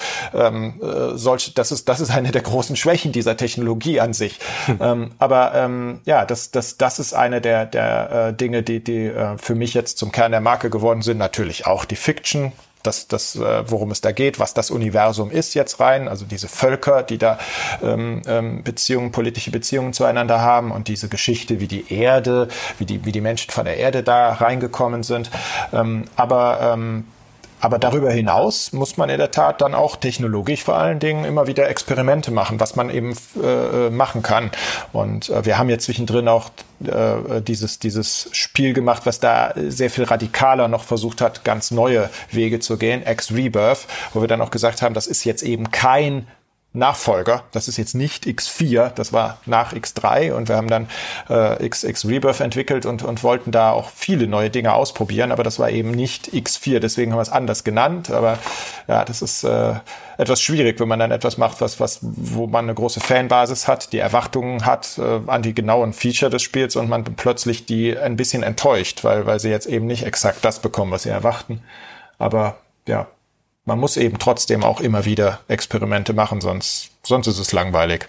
Ich habe jetzt äh, im Vorfeld mal so äh, die ganzen Reviews quer gelesen, die dann jeweils so zur Veröffentlichung der neuen X-Teile erschienen sind. Und habe das Gefühl, dass so sich dann, also bestimmte rote Fäden ziehen sich durch und einen davon hast du ja schon angesprochen. Das sind Titel, die häufig, du hast gesagt, die noch ein bisschen reifen müssen. Ein neu erschienenes X äh, ist so ein Ding, wo auch die Community inzwischen anscheinend sogar mit so einer gewissen Demutsstarre rangeht und sagt, ja, wahrscheinlich wird's äh, erstmal verpackt sein. Und in ein paar Monaten oder sowas, dann ist das Spiel so in einem Zustand, wo man sagen kann, so, okay, das heißt, jetzt hat es so, so annähernd seine finale Form erreicht. Ich vermute halt, das ist äh, eine Funktion von kleines Team und riesig komplexes, ausuferndes, ambitioniertes Spiel, das sich nicht äh, in irgendeiner Form jetzt ändern ließe, außer quasi also Egosoft würde jetzt auf einmal ein Riesenladen werden, aber das, das müsste ja dann das auch die Verkaufszahlen müssten sowas ja wieder tragen, oder? Das ist nicht ganz falsch, was, was du da sagst. Aber es ist auch nicht ganz fair. Ähm, zum Teil ist es, ist es äh, speziell jetzt bei X4, ähm, das sind das, was, was halt da oft dann äh, als Bug gesehen wird. Es ist halt sehr subjektiv aus der Sicht einzelner Spielergruppen. Natürlich hat das Spiel Bugs, ja. Ich kann es nicht bestreiten. Es gibt äh, definitiv Probleme und auch die werden behoben von Teil zu Teil. Aber wenn du unsere, wenn du unsere Changelogs dir anguckst, wenn du mal schaust beim, bei der Veröffentlichung des Spiels und äh, dann eben, wenn dann all die ganzen Updates rauskommen, 1.1, 1.2, 2, 2.0, die größeren, 3.0, wo wir jetzt gerade sind bei, bei X4, ähm, die überwiegende Masse sind jetzt auch wirklich Gameplay-Verbesserungen, sind, sind, sind Dinge, wo wir äh, wirklich auch neue Feature wieder hinzufügen. Ähm, es ist nichts, es ist halt so einem, äh, es ist zum Teil Bugfixing und natürlich ist das der Teil, den man eigentlich gerne gar nicht hätte, wo man sagen müsste, okay, im Idealfall hätten wir hier jetzt ein Jahr länger dran entwickelt und hätten dann gleich ein Spiel rausgebracht, das diese Bugs gar nicht hat. Aber zu einem großen Teil ist es Reagieren auf die auf die Community, reagieren auf die unterschiedlichen Prioritäten, die die Spieler haben und auch wirklich ein dynamisches Entwickeln und, und das Weiterbringen des Produkts. Also was manche Leute als Bugs bezeichnen, das sind dort oft auch einfach nur Balancing-Entscheidungen.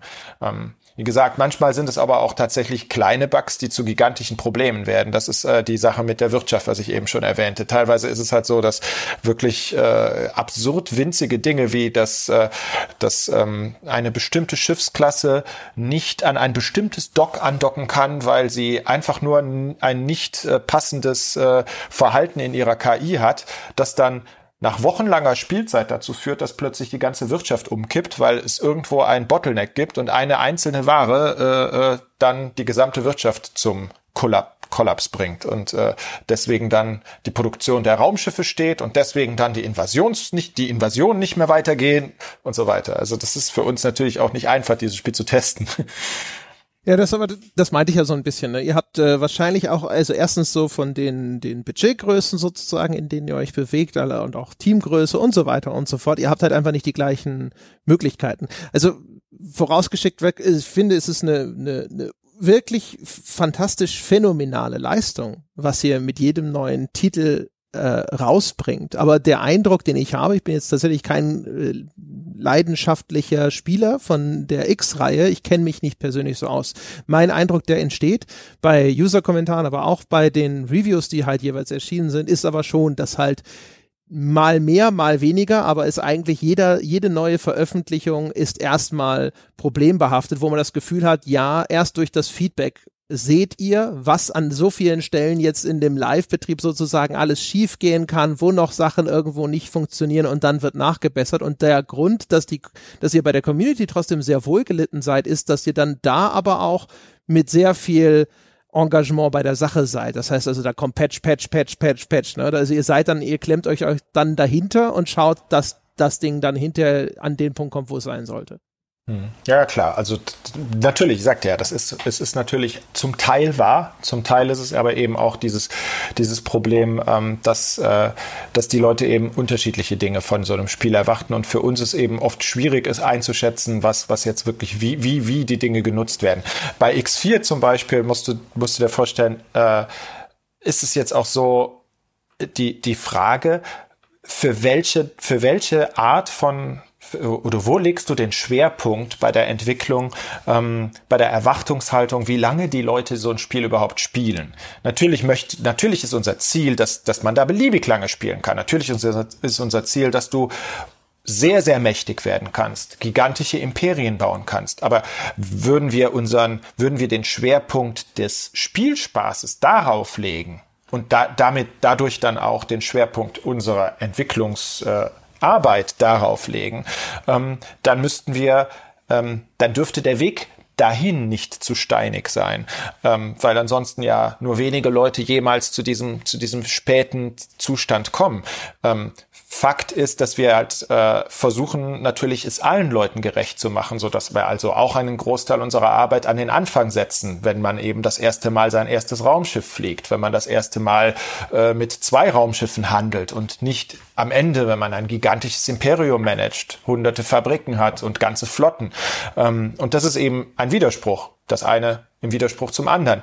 Und äh, erst mit X4 ist es jetzt halt wieder äh, und, ähm, im Grunde exponentiell nach oben geschoss, äh, geschossen, wie viel länger die Leute das Spiel auch wirklich gespielt haben. Wir hatten ähm, die durchschnittliche Spielzeit, die wir ja jetzt sehr schön ablesen können bei Steam, ist halt äh, bei, bei, nach der Veröffentlichung von X4 halt wirklich äh, äh sehr stark nach oben geschossen. Wir haben jetzt also den Durchschnitt durch alle Leute, die das Spiel gekauft haben, bei über 100 Stunden. Was halt äh, bedeutet, dass auch, wenn du jetzt eben all die Leute, die jetzt eben vielleicht noch gar nicht dazu gekommen sind, es überhaupt zu spielen, rausrechnest, bedeutet, dass wir sehr, sehr viele Leute haben, die 1000 Stunden gespielt haben. Und ich und ich hm. rede dauernd mit solchen Leuten. Ich kriege ständig Spielstände von solchen Leuten. Und ähm, die haben natürlich ganz andere Wünsche und ganz andere Ziele. Das ist auch oft wirklich so, dass es ein einziger Spielstand ist, in den sie tausend Stunden reingesteckt haben. Und natürlich sind die extremst sauer, wenn sie dann nach tausend Stunden feststellen, dass ihre Wirtschaft kollabiert. Aber für uns ist es auch extrem schwierig, ein Spiel zu machen, das nach tausend Stunden exakt so viel Spaß macht wie nach zehn Stunden. Das ist eben schwierig. Da finde ich äh, spannend, dass du ja vorhin schon erwähnt hast, dass Steam äh, euch die Arbeit ein bisschen einfach macht. Ihr seid jetzt auch im Eigenverlag mit eurem neuesten Spiel X4. Und ich weiß auch, dass Steam jede Menge Telemetrie raushaut in Richtung der Entwickler, wie euer, euer ja, die Leute, die eure Spiele kaufen, äh, wie alt sie sind, welches Geschlecht sie haben, was für eine Hardware sie haben. Ihr kriegt direktes Feedback. Ein, äh, ist es eine positive Entwicklung? Bringt euch das neue Impulse? Gefällt dir das? Ich habe den Eindruck, du bist ohnehin so ein analytischer Mensch, du kannst damit gut arbeiten. Äh, auf jeden Fall gefällt mir das und äh, ganz generell das, was Valve macht mit Steam, äh, finde ich großartig. Äh, jetzt nicht mit dem Schwerpunkt auf dieser Telemetrie, die du da erwähnt hast. Mark, mhm. das sind für mich mehr Marketingdaten und okay. oft äh, ist das ja, kann ich eh nichts dran ändern. Also ich finde, wir machen das Spiel für möglichst viele Leute. Ich möchte damit jeden ansprechen. Ich würde damit auch liebend gerne äh, Teenager ansprechen oder oder Mädchen. Leider ist die Tatsache, die dass wir das jetzt, dass die das wohl eher nicht spielen. Ähm, das ist aber, ähm, ich gehe jetzt nicht aktiv hin und werde deswegen unser Spiel jetzt so verändern, dass ich diese Zielgruppen jetzt auch noch erreichen kann. Also insofern hilft mir das nicht. Aber äh, trotzdem, was die macht, ist großartig in vielen anderen Bereichen. Also ihre, ihre ganze, äh, auch die Experimente, die dann im Nachhinein gescheitert sind, wie jetzt ihr, ihre, ihr Controller, ähm, äh, die haben alle sehr gute, ähm, die, die, die, die folgen alle einem, einem großen Ziel, nämlich PC-Spiele erfolgreich zu machen, auch im Wohnzimmer, am Fernseher funktionieren äh, zu lassen, Virtual Reality zu etablieren äh, und äh, die bringen den Markt insgesamt voran und das, das unterstütze ich natürlich. Kannst du eine Hausnummer geben, wie oft wird so ein X-Spiel denn verkauft? Also wir haben viele hunderttausend, äh, je nachdem. Also X4 ist ja noch nicht so lange raus. Wir haben es auch noch nicht, äh, für unsere Verhältnisse noch nicht so lange raus, ist jetzt genau ein Jahr raus. Und äh, wir haben halt noch nicht unser erste, unsere erste Erweiterung rausgebracht und auch noch nie den Preis sehr deutlich reduziert und auch noch nie das Spiel beworben. Insofern ist es für uns immer noch ein junges Produkt, was ein bisschen äh, wahrscheinlich anders ist, als wenn du jetzt über andere Spiele redet, die ein Jahr alt sind. Aber ähm, insofern, äh, äh, ja, es sind schon mehrere hunderttausend, die wir mit einem Spiel erreichen können. Viele hunderttausend auch. Und ist es konstant oder wächst das noch? Also wird das noch von Teil zu Teil immer mehr? Das sind nicht, das sind längst nicht immer die gleichen Leute. Ich bin, wir haben das jetzt mit X Rebirth ganz gut gesehen, weil Rebirth ja, wie gesagt, ein sehr kontroverser Titel war und ein, ein bisschen ein Einschnitt war. Ähm, wir haben jetzt äh, gerade bei den Messen, die ich eben schon erwähnt habe, zu denen wir gegangen sind, äh, immer wieder auch Leute, die nicht die X Fans sind, die nicht die Serie vorher überhaupt kannten und die erst mit X Rebirth angefangen haben. Und da ist jetzt wieder eine ganz neue Gruppe, eine ganz neue Art von Spieler hinzugekommen. Und ähm, ja, es ist, man kann die längst nicht alle über einen Kamm scheren. Es gibt wirklich äh, da sehr, sehr unterschiedliche Typen von Spielern und wir, wir sind immer damit beschäftigt, gute Kompromisse zu finden.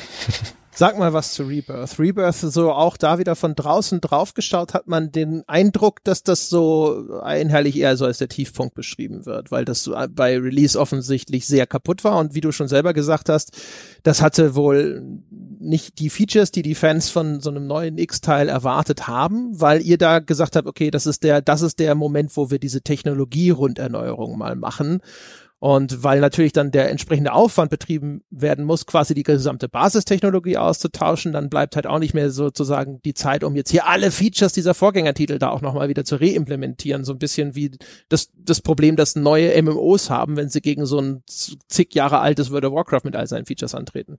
Hm, ja, ja. Ja, also es ist, ist in der Tat so, und die kurze Zeit der Entwicklung, wenn du das so willst, ist natürlich ein bisschen äh, äh, absurd, weil es waren sieben Jahre. Ne? Wir haben sieben Jahre an dem Spiel gearbeitet, aber es ist in der Tat so, dass es trotzdem eine kurze Zeit war, rückblickend betrachtet, weil wir eben alles, wir haben den Fehler gemacht, äh, muss man wirklich sagen, rückblickend, dass wir alles gleichzeitig neu, ange neu entwickelt haben. X-Rebirth war eine neue Engine, war ein komplett neue Engine, vorher zwischen, zwischen X Beyond bis hin zu X3 Albion Prelude, der letzte Teil der X3-Serie, das war nie eine komplett neue Engine. Da hat's immer eins, da hat die Grafik-Engine ist immer weiterentwickelt worden, da ist auch mal ein neuer, großer Einschnitt gekommen, die wurde dann auch natürlich äh, mehrmals komplett aktualisiert, aber ähm, die Gameplay-Engine ist immer nur weiterentwickelt worden.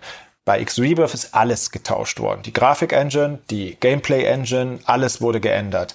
Und vor allen Dingen aber eben auch das Gameplay selber. Wir haben uns wirklich am Anfang dieser Entwicklung von Rebirth, und das war eben kurz nach Erscheinen von Reunion, das war also noch bevor Terran Conflict und Albion Prelude rausgekommen sind, also 2006 rum.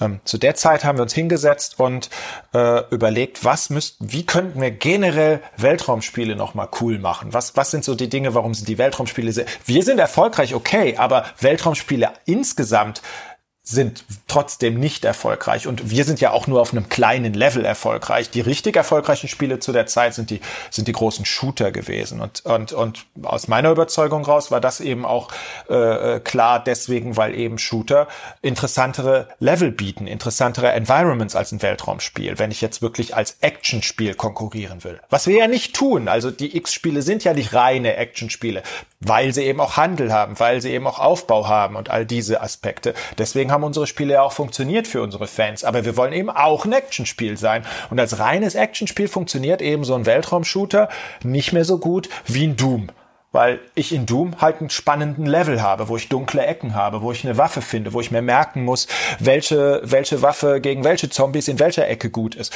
und wo ich im Weltraum zu oft Leere habe und in der Leere einfach keine so eine spannende Entwicklung habe, ähm, selbst und, und, und dann immer künstlich so etwas wie ein Asteroidenfeld dahinsetzen muss. Ähm, und das ist umso schwieriger, wenn man das in einem großen Weltraum macht. Wenn man kleine Level hat, wo man mal kurz rein, reinkommt, dann geht es noch, dann kann man wirklich ständig irgendwelche interessanten Asteroidenfelder machen, aber das ist halt sehr künstlich. Was wir wollten, war wirklich von Anfang an etwas schaffen, wo man den, wo wir Gründe finden, den Kampf in, zum Beispiel in die Nähe von Raumstationen zu bringen, obwohl wir dieses riesige Universum haben und auch Zentren zu schaffen, durch die der Transport funktioniert mit diesen Highways, die wir eingeführt haben. Wir haben sehr sehr viele Dinge neu, neu gemacht. Auch den Kampf mit Großkampfschiffen, dass, dass man im Grunde mitgezogen wird, dass kleine Schiffe, wenn man, wenn man in der Nähe eines großen Schiffs ist, äh, äh im Grunde in deren Einflussbereich reingezogen wird, so dass man die Möglichkeit hat, sich mit den Turrets einzeln auseinanderzusetzen, ohne dass man von dem großen Schiff gerammt wird. Das sind alle solche, solche, solche technischen Änderungen. Wir haben einfach sehr, sehr viel probiert.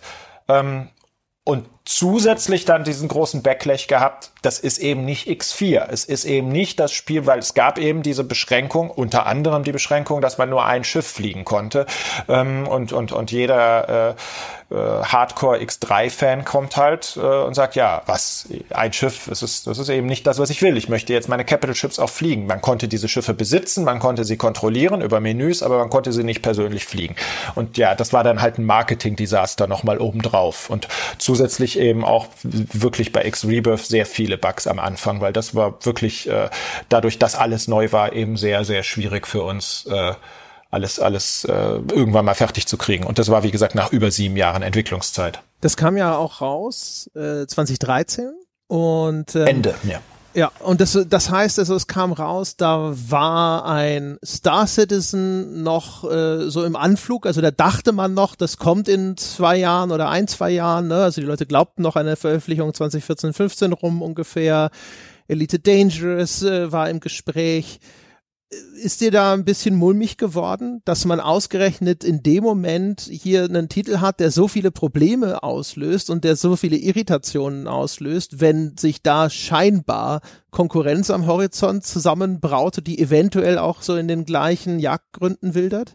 Nö, das eigentlich sowieso nicht, weil wir das auch von Anfang an gewohnt waren. Ehrlich gesagt hat es immer große Konkurrenztitel gegeben, die äh, gut, vielleicht weniger bei X2 und 3, weil es da tatsächlich so eine Flaute gegeben hat bei den Weltraumspielen. Die waren nicht mehr so groß, das ist richtig. Aber zum Beispiel bei X Beyond, da war damals das letzte Spiel von Chris Roberts äh, gerade ganz aktuell. Das war Freelancer. Und auch damals wurden wir mit denen verglichen. Und ähm, es hat, ich habe immer die Erfahrung gemacht, dass das Erscheinen solcher Titel positiv für uns ist, weil dann mehr über die Weltraumspiele insgesamt geredet wird und wir auch wieder mit denen verglichen werden. Und ich bin sicher, würde jetzt Star Citizen erscheinen und, und, äh, und, und viele Millionen Leute würden dieses Spiel testen und, und, und äh, es würde sehr viel darüber berichtet, dann würde durchaus auch alleine nur aus der Tatsache heraus, dass die Leute dann, dass, dass in, in der Presse darüber berichtet wird, was man alles nicht kann in Star Citizen, egal wie gut das ist. Und ich hoffe, es wird ein ganz tolles Spiel. Es wird mit Sicherheit viele Feature geben, die es nicht hat, die wir aber haben. Und deswegen äh, gibt es auch da wieder die, die Möglichkeit, Möglichkeit, neue Kunden zu gewinnen. Und insgesamt ist es immer gut, wenn, wenn, wenn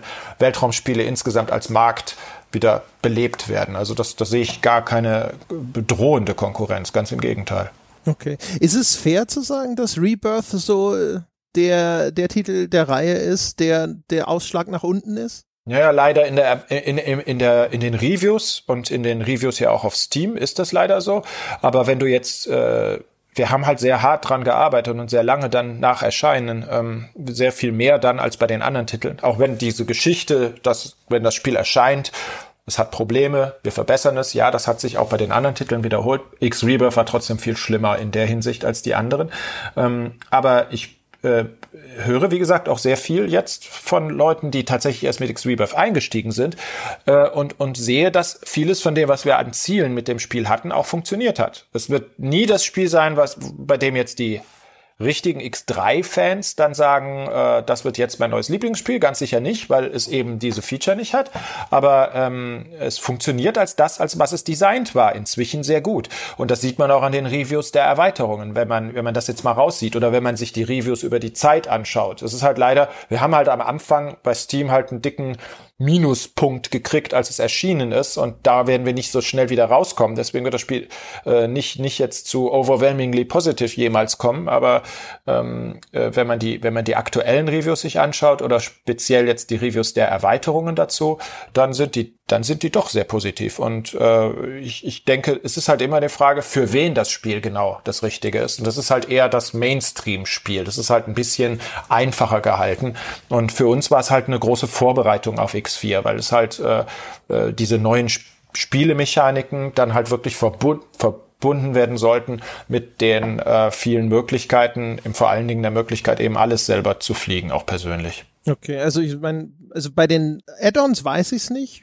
Beim Hauptspiel steht es auf Steam, selbst bei den äh, kürzlichen, also den vor kurzem verfassten Reviews der letzten 30 Tage nur auf ausgeglichen. Hm.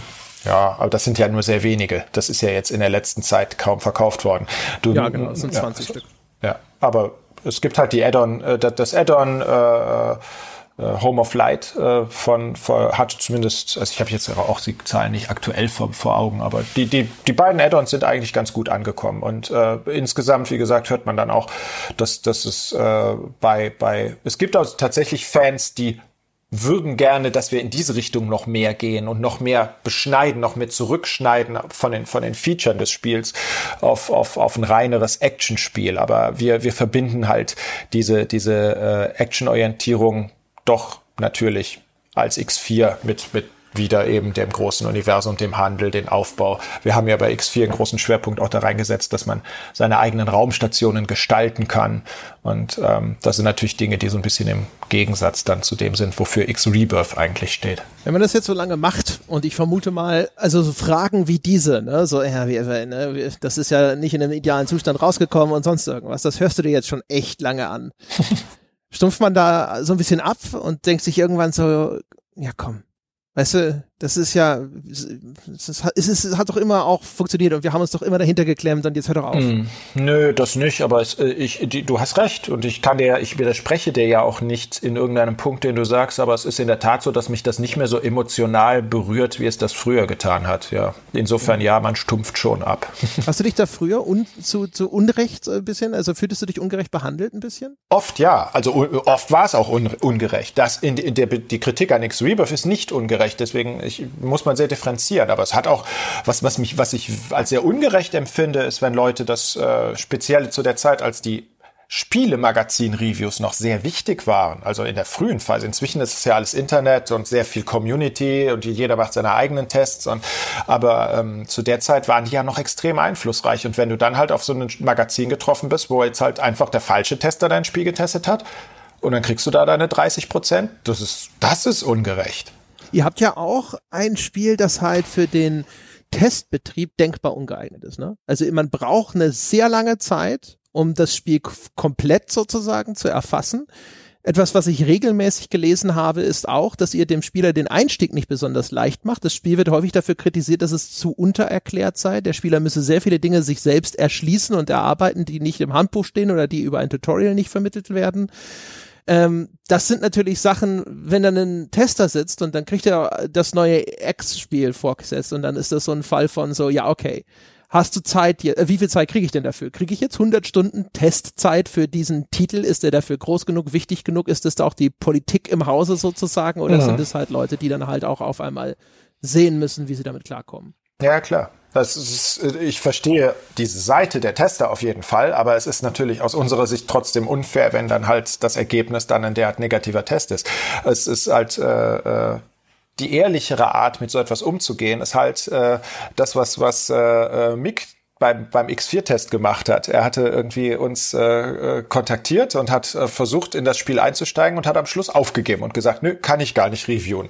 Okay, das ist, das ist ehrlich. Ja, ich meine, äh, so ein Spiel braucht halt Zeit und man muss halt äh, äh, dann auch die Zeit haben. Ähm, die GameStar hat es ja jetzt äh, sehr schön versucht, dann auch mit, ähm, mit, mit Fans zusammen sozusagen zu reviewen und unterschiedliche Meinungen einzuholen. Ist auch eine Möglichkeit, wie man damit umgehen kann. Es gibt viele Möglichkeiten, wie man das fair machen kann, aber es ist halt, äh, wenn halt einfach der falsche Mann auf das Spiel trifft und dann halt nach, äh, nach einer Stunde sein, sein Urteil fällt, das ist natürlich doch dann schon hart. Da ist es ja für dich äh, fast schon ein Glück, dass Steam Community Wertung und generell dieses Crowdsourcing von auch äh, ja urteilen und, und ja, eine, eine Bewertung von Spielen, das dürfte euch in die Karten spielen, ne? Ja, es hat uns nicht in die Karten gespielt zum, zum Erscheinen von X-Rebirth, ah. aber äh, ich halte es trotzdem für fair. Ich meine, X-Rebirth hatte bei Erscheinen viele Bugs. Da müssen wir mit leben. Die, die, diese und wir hatten halt nur mal das Problem, äh, was ein klein wenig, man könnte sagen, unfair ist, ist halt die Tatsache, wenn Leute äh, äh, X3-Fans jetzt X-Rebirth grundsätzlich einfach ein schlechtes Review geben ähm, ähm, und, und sich da einfach nicht, nicht abgeholt fühlen als, als, als Fans der Serie, das kann ich natürlich gut verstehen. Aber es ist ja nicht so, dass wir, also wir haben zumindest versucht, beim Vorerscheinen des Spiels auch klar zu machen, dass es ein anderes Spiel wird und auch nie verheimlicht, dass es jetzt eben nicht die Möglichkeit gibt, äh, andere Schiffe zu fliegen. Wir haben das natürlich nicht äh, so als negativ dargestellt. Wir haben natürlich versucht, die positiven Aspekte in den, in den Vordergrund zu rücken, aber wir haben diese Tatsachen trotzdem benannt.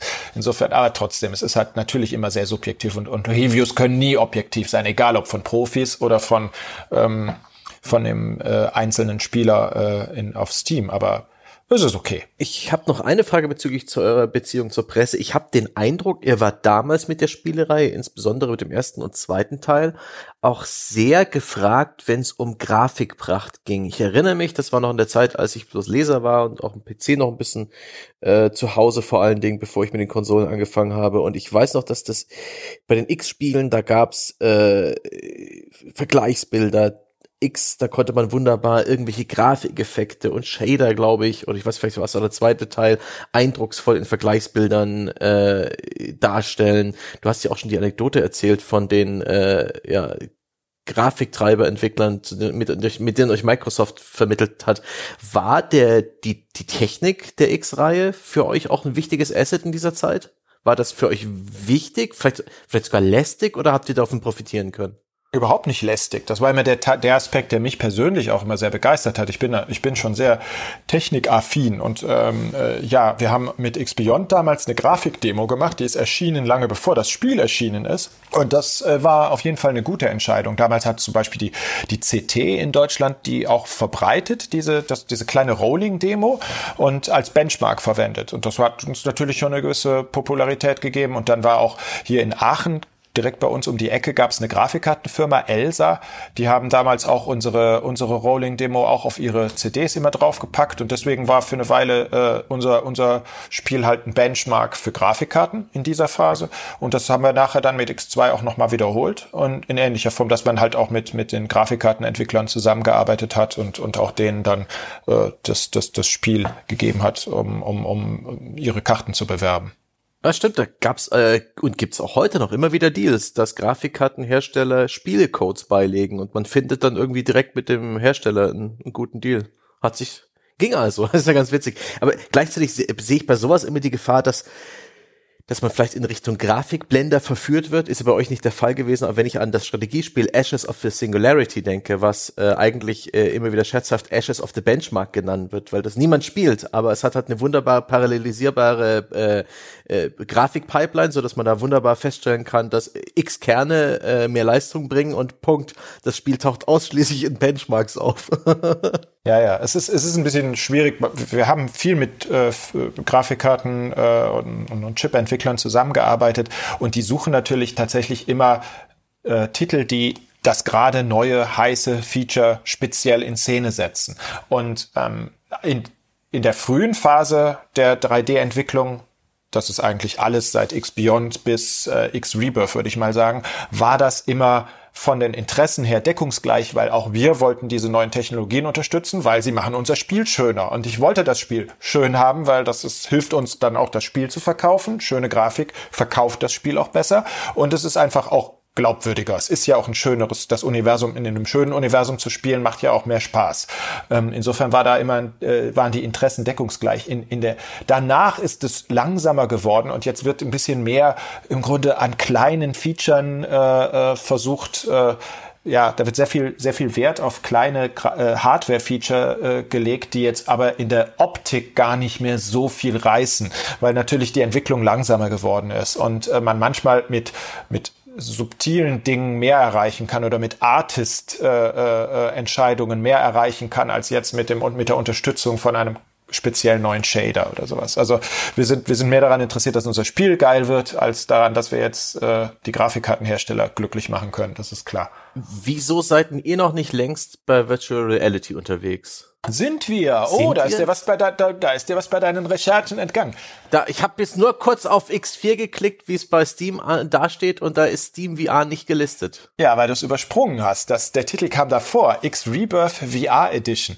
Der ist 2017 erschienen. Das ist äh, gab von X Rebirth eine VR-Version, gibt es immer noch. Mm. Und ähm, da haben wir ein ganzes Jahr Entwicklungszeit reingesteckt. War nicht so geplant. Wir haben eigentlich X Rebirth ist oder die X-Spiele sind eigentlich ideal für VR. Du hast ein Cockpit, da ja hast du diese, diese Probleme nicht. Du kannst dich schön umschauen im Cockpit, sowieso. Das geht auch, wenn du normaler Monitor spielst. Also warum nicht dann gleich mit einem Headset umschauen? Und äh, wir haben damals, wir waren, wir sind alle hier große begeisterte Fans der VR-Technologie gewesen. Ich war Bäcker von, von der ersten Oculus noch als, bevor sie von, von äh, Facebook gekauft wurden. Und ähm, wir, wir haben alle, alle, alle Headsets hier in der Firma gehabt. Haben gehabt, passt perfekt. Sehr interessant. Ja, ja, ja. ja. Äh, Moment, ich bin ja noch nicht zu Ende. Ja, ja. Ist, ist, ist, der Grund, du sagtest es ja schon, wir haben eben kein X4 VR bisher gemacht. Und äh, wir, wir haben dieses Experiment eben gemacht mit X äh, Rebirth. Und ähm, das Spiel das war sehr viel Arbeit. Es war mehr, viel mehr Arbeit, als wir gedacht haben. Wir haben es, ich glaube, ein, zwei Wochen und wir hatten X-Rebirth auf, äh, auf den Headsets laufend. Das ist sehr, sehr schnell und sehr, und, und die Basics funktionieren sehr schnell. Und dann kam eben die schmerzvolle Erfahrung, bis es dann trotzdem perfekt ist und du alles wirklich bedienen kannst und die ganzen äh, unterschiedlichen Controller, speziell dann äh, äh bei der bei der finalen Version der Oculus dann diese diese diese Handcontroller dann wieder, mhm. aber auch auch auch der Vent von der Vive, bis das alles dann mit unseren Menüs richtig funktioniert hat. Wir haben da im Grunde im Spiel dann so einen Pointer, dass du im Grunde deine Menüs auf auf äh, im Cockpit projizierst bekommst und dann im Grunde wie ein Touchscreen bedienen kannst. Ähm, all das hat eine Menge mehr Arbeit gemacht, als wir uns das gewünscht hätten. Deswegen war da ein ganzes Jahr Entwicklungszeit drin und das gibt, äh, gibt der Markt einfach nicht her. Der Markt ist einfach nicht groß genug dafür und das ist der Grund, weswegen es noch kein X4 VR gibt. Also es ist ein Experiment, das wir gemacht haben und wir warten drauf, dass sich das mal besser verkauft. Hm. Ich habe äh, zumindest den Eindruck in der Community, dass die Simulatorspiele, also ob das Rennspiele sind, Eurotruck Simulator oder Raumschiffe, hm. dass die im Ökosystem inzwischen am heimischsten geworden sind und VR wirklich großflächig akzeptieren. Klar, also äh, und es ist ja auch kein Widerspruch, man könnte das natürlich machen. Leider ist es aber eben auch ein Entwicklungsaufwand, den wir erstmal machen müssen. Und der mhm. kostet uns eine Menge Geld und den muss man wieder reinholen. Und dazu müssten es genügend Leute kaufen. Und das ist einfach eine Frage der Installed Base. Ähm, die ist halt nicht groß genug, als dass es sich für uns jetzt rechnet. Ich hoffe, das wird jetzt mit Half-Life äh, vielleicht ein bisschen besser. Der Hoffnungsträger, die Killer-App, sehr spannend.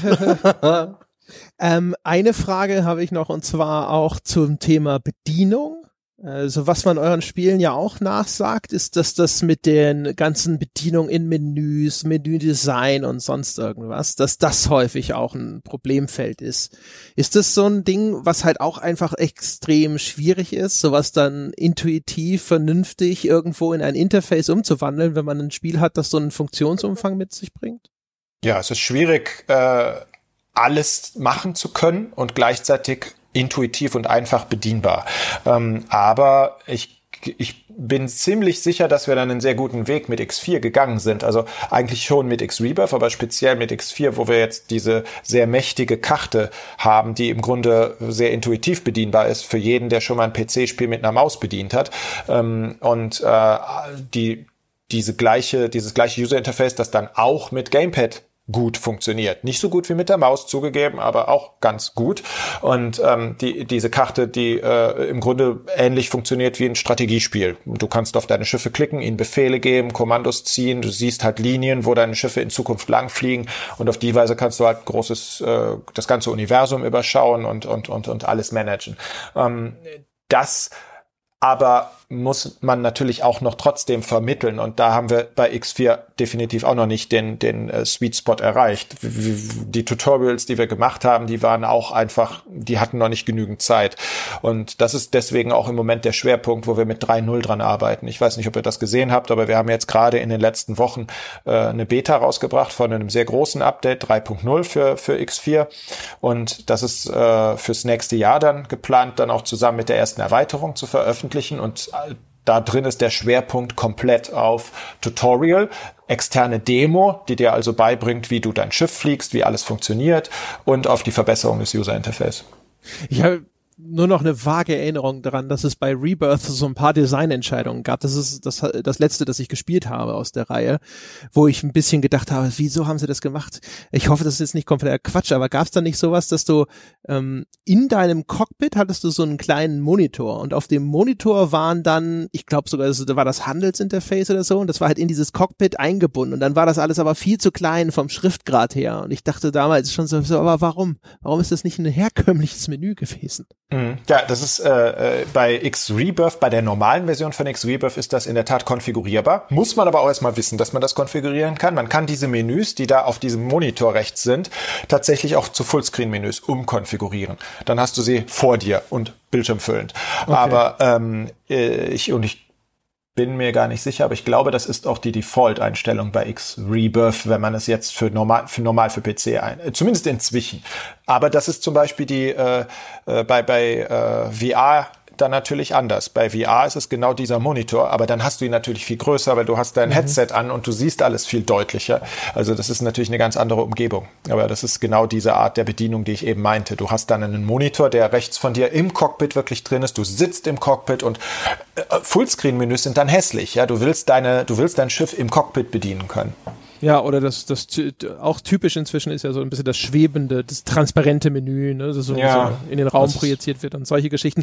Ist, würdest du, ähm, ihr lehnt schon stark wahrscheinlich einfach auf dieser etablierten Community. Ich habe immer das Gefühl gehabt, für mich persönlich, ihr seid so ein bisschen Piranha Bytes in Space. Piranha Bytes war in, de, in der Hinsicht so super vergleichbar. Die haben auch immer diese mega ambitionierten Spiele gemacht, die sind rausgekommen, alle haben auch erstmal geschrien, das braucht 15 Patches, bis das Ding richtig läuft, ne, und bis das Öffnen von Truhen nicht drei Tastendrücke erfordert und so weiter. Aber die Leute waren mega treu, haben immer wieder gesagt, so, okay, aber das neue Spiel kaufe ich trotzdem, weil erstens der Entwickler bewiesen hat, dass er das nicht rausstellt und das vergisst, sondern sagt so, ja, okay, aber ich sehe dann, was da für Probleme sind und ich bleibe am Ball. Und weil die Spiele, die sie gemacht haben, eben dann doch was in ihrer Art Einzigartiges gewesen sind. Sei es von der Anmutung, ne, also ne, so, so ein europäisches Spiel ist ja dann von seiner ganzen Ästhetik her häufig nochmal was anderes, aber auch vom Funktionsumfang. Und die hatten auch dieses Ding, das waren halt in dem Falle so richtige Rollenspieler, so auch so mit, ne, ich gehe auf den Mittelaltermarkt und lieben Live-Action-Role-Playing-Game und so und haben halt genau diese Features drin gehabt, von denen sie immer geträumt haben. Und die Leute haben gesagt, so, ja geil, das ist drin. Und dann ist es vielleicht auch mal kaputt oder so, das ist mir wurscht. Und das, keine Ahnung, ist das ein Vergleich, wo du sagst, so, ja, ich verstehe, das, äh, ist es sinnvoll, den Vergleich, den ich jetzt hier? Ja, ja, auf jeden Fall. Äh, wurscht ist das denen leider überhaupt nicht. Ich denke, äh, oft sind gerade solche äh, Leute natürlich, weil sie so mit so viel Herzblut dabei sind, dann auch bei den Dingen, die ihnen nicht passen, dann auch sehr emotional. Und das macht es auch manchmal schwierig, mit so einer Community umzugehen. Aber trotzdem bin ich dir super dankbar und, und, und liebe die. Ich meine, das ist eben gerade auch das Tolle, wenn die Leute natürlich eine sehr, sehr feste Meinung zu etwas haben und, und, und dann auch mit, mit uns hadern, dann nehme ich denen das trotzdem nicht übel und, und wir wären nicht, wo wir sind, ohne, ohne die Community. Und ich äh, finde das immer wieder toll, dann auch Feedback dann zu bekommen. Und es gibt natürlich ja, wie gesagt, immer auch Konflikt dabei, wenn man mit, mit, mit, äh, wenn man etwas erklären muss, was dann eben dem der der ein oder anderen Gru Untergruppe davon nicht gefällt. Aber ähm, trotzdem lernt man dabei immer und und entwickelt sein Spiel auch weiter. Ja. Gibt's da jetzt sozusagen auch auf Community-Seite jetzt schon so lange, langjährige Wegbegleiter? Also gibt's irgendwie, mhm. macht ihr Community-Treffen und dann kommt halt der Klaus und der Klaus ist seit 20 Jahren dabei? ja, ja. Also wir haben in der Tat bei uns auch im Büro äh, zuletzt mal wieder so ein, so ein, so ein Treffen gemacht, äh, bevor X4 erschienen ist. Und jetzt dieses Jahr haben wir natürlich auch auf der Messe viele Leute gesehen. Das ist äh, hier der, auf der Gamescom, die ist ja bei uns sozusagen um die Ecke.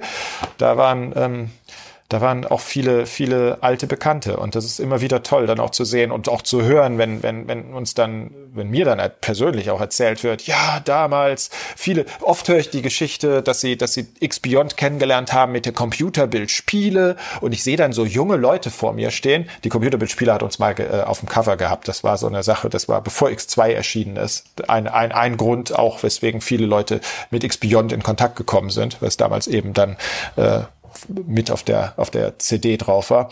Und äh, ich, ich schätze dann immer so das Alter ein und denke mir, Moment mal, wie alt kannst du gewesen sein, als das damals war? Aber es ist, es ist toll. Es ist toll, diese Leute kennenzulernen. Vielleicht zum Abschluss, was ist denn so, keine Ahnung, könntest du sagen, das sind so die zwei Highlights aus äh, jetzt mittlerweile 20-jähriger Geschichte von Entwicklung an X? Also keine Ahnung, irgendwelche Ereignisse, Momente, das Überwinden von irgendwelchen Herausforderungen oder sonst irgendwas, was für dich so besonders hervorsticht?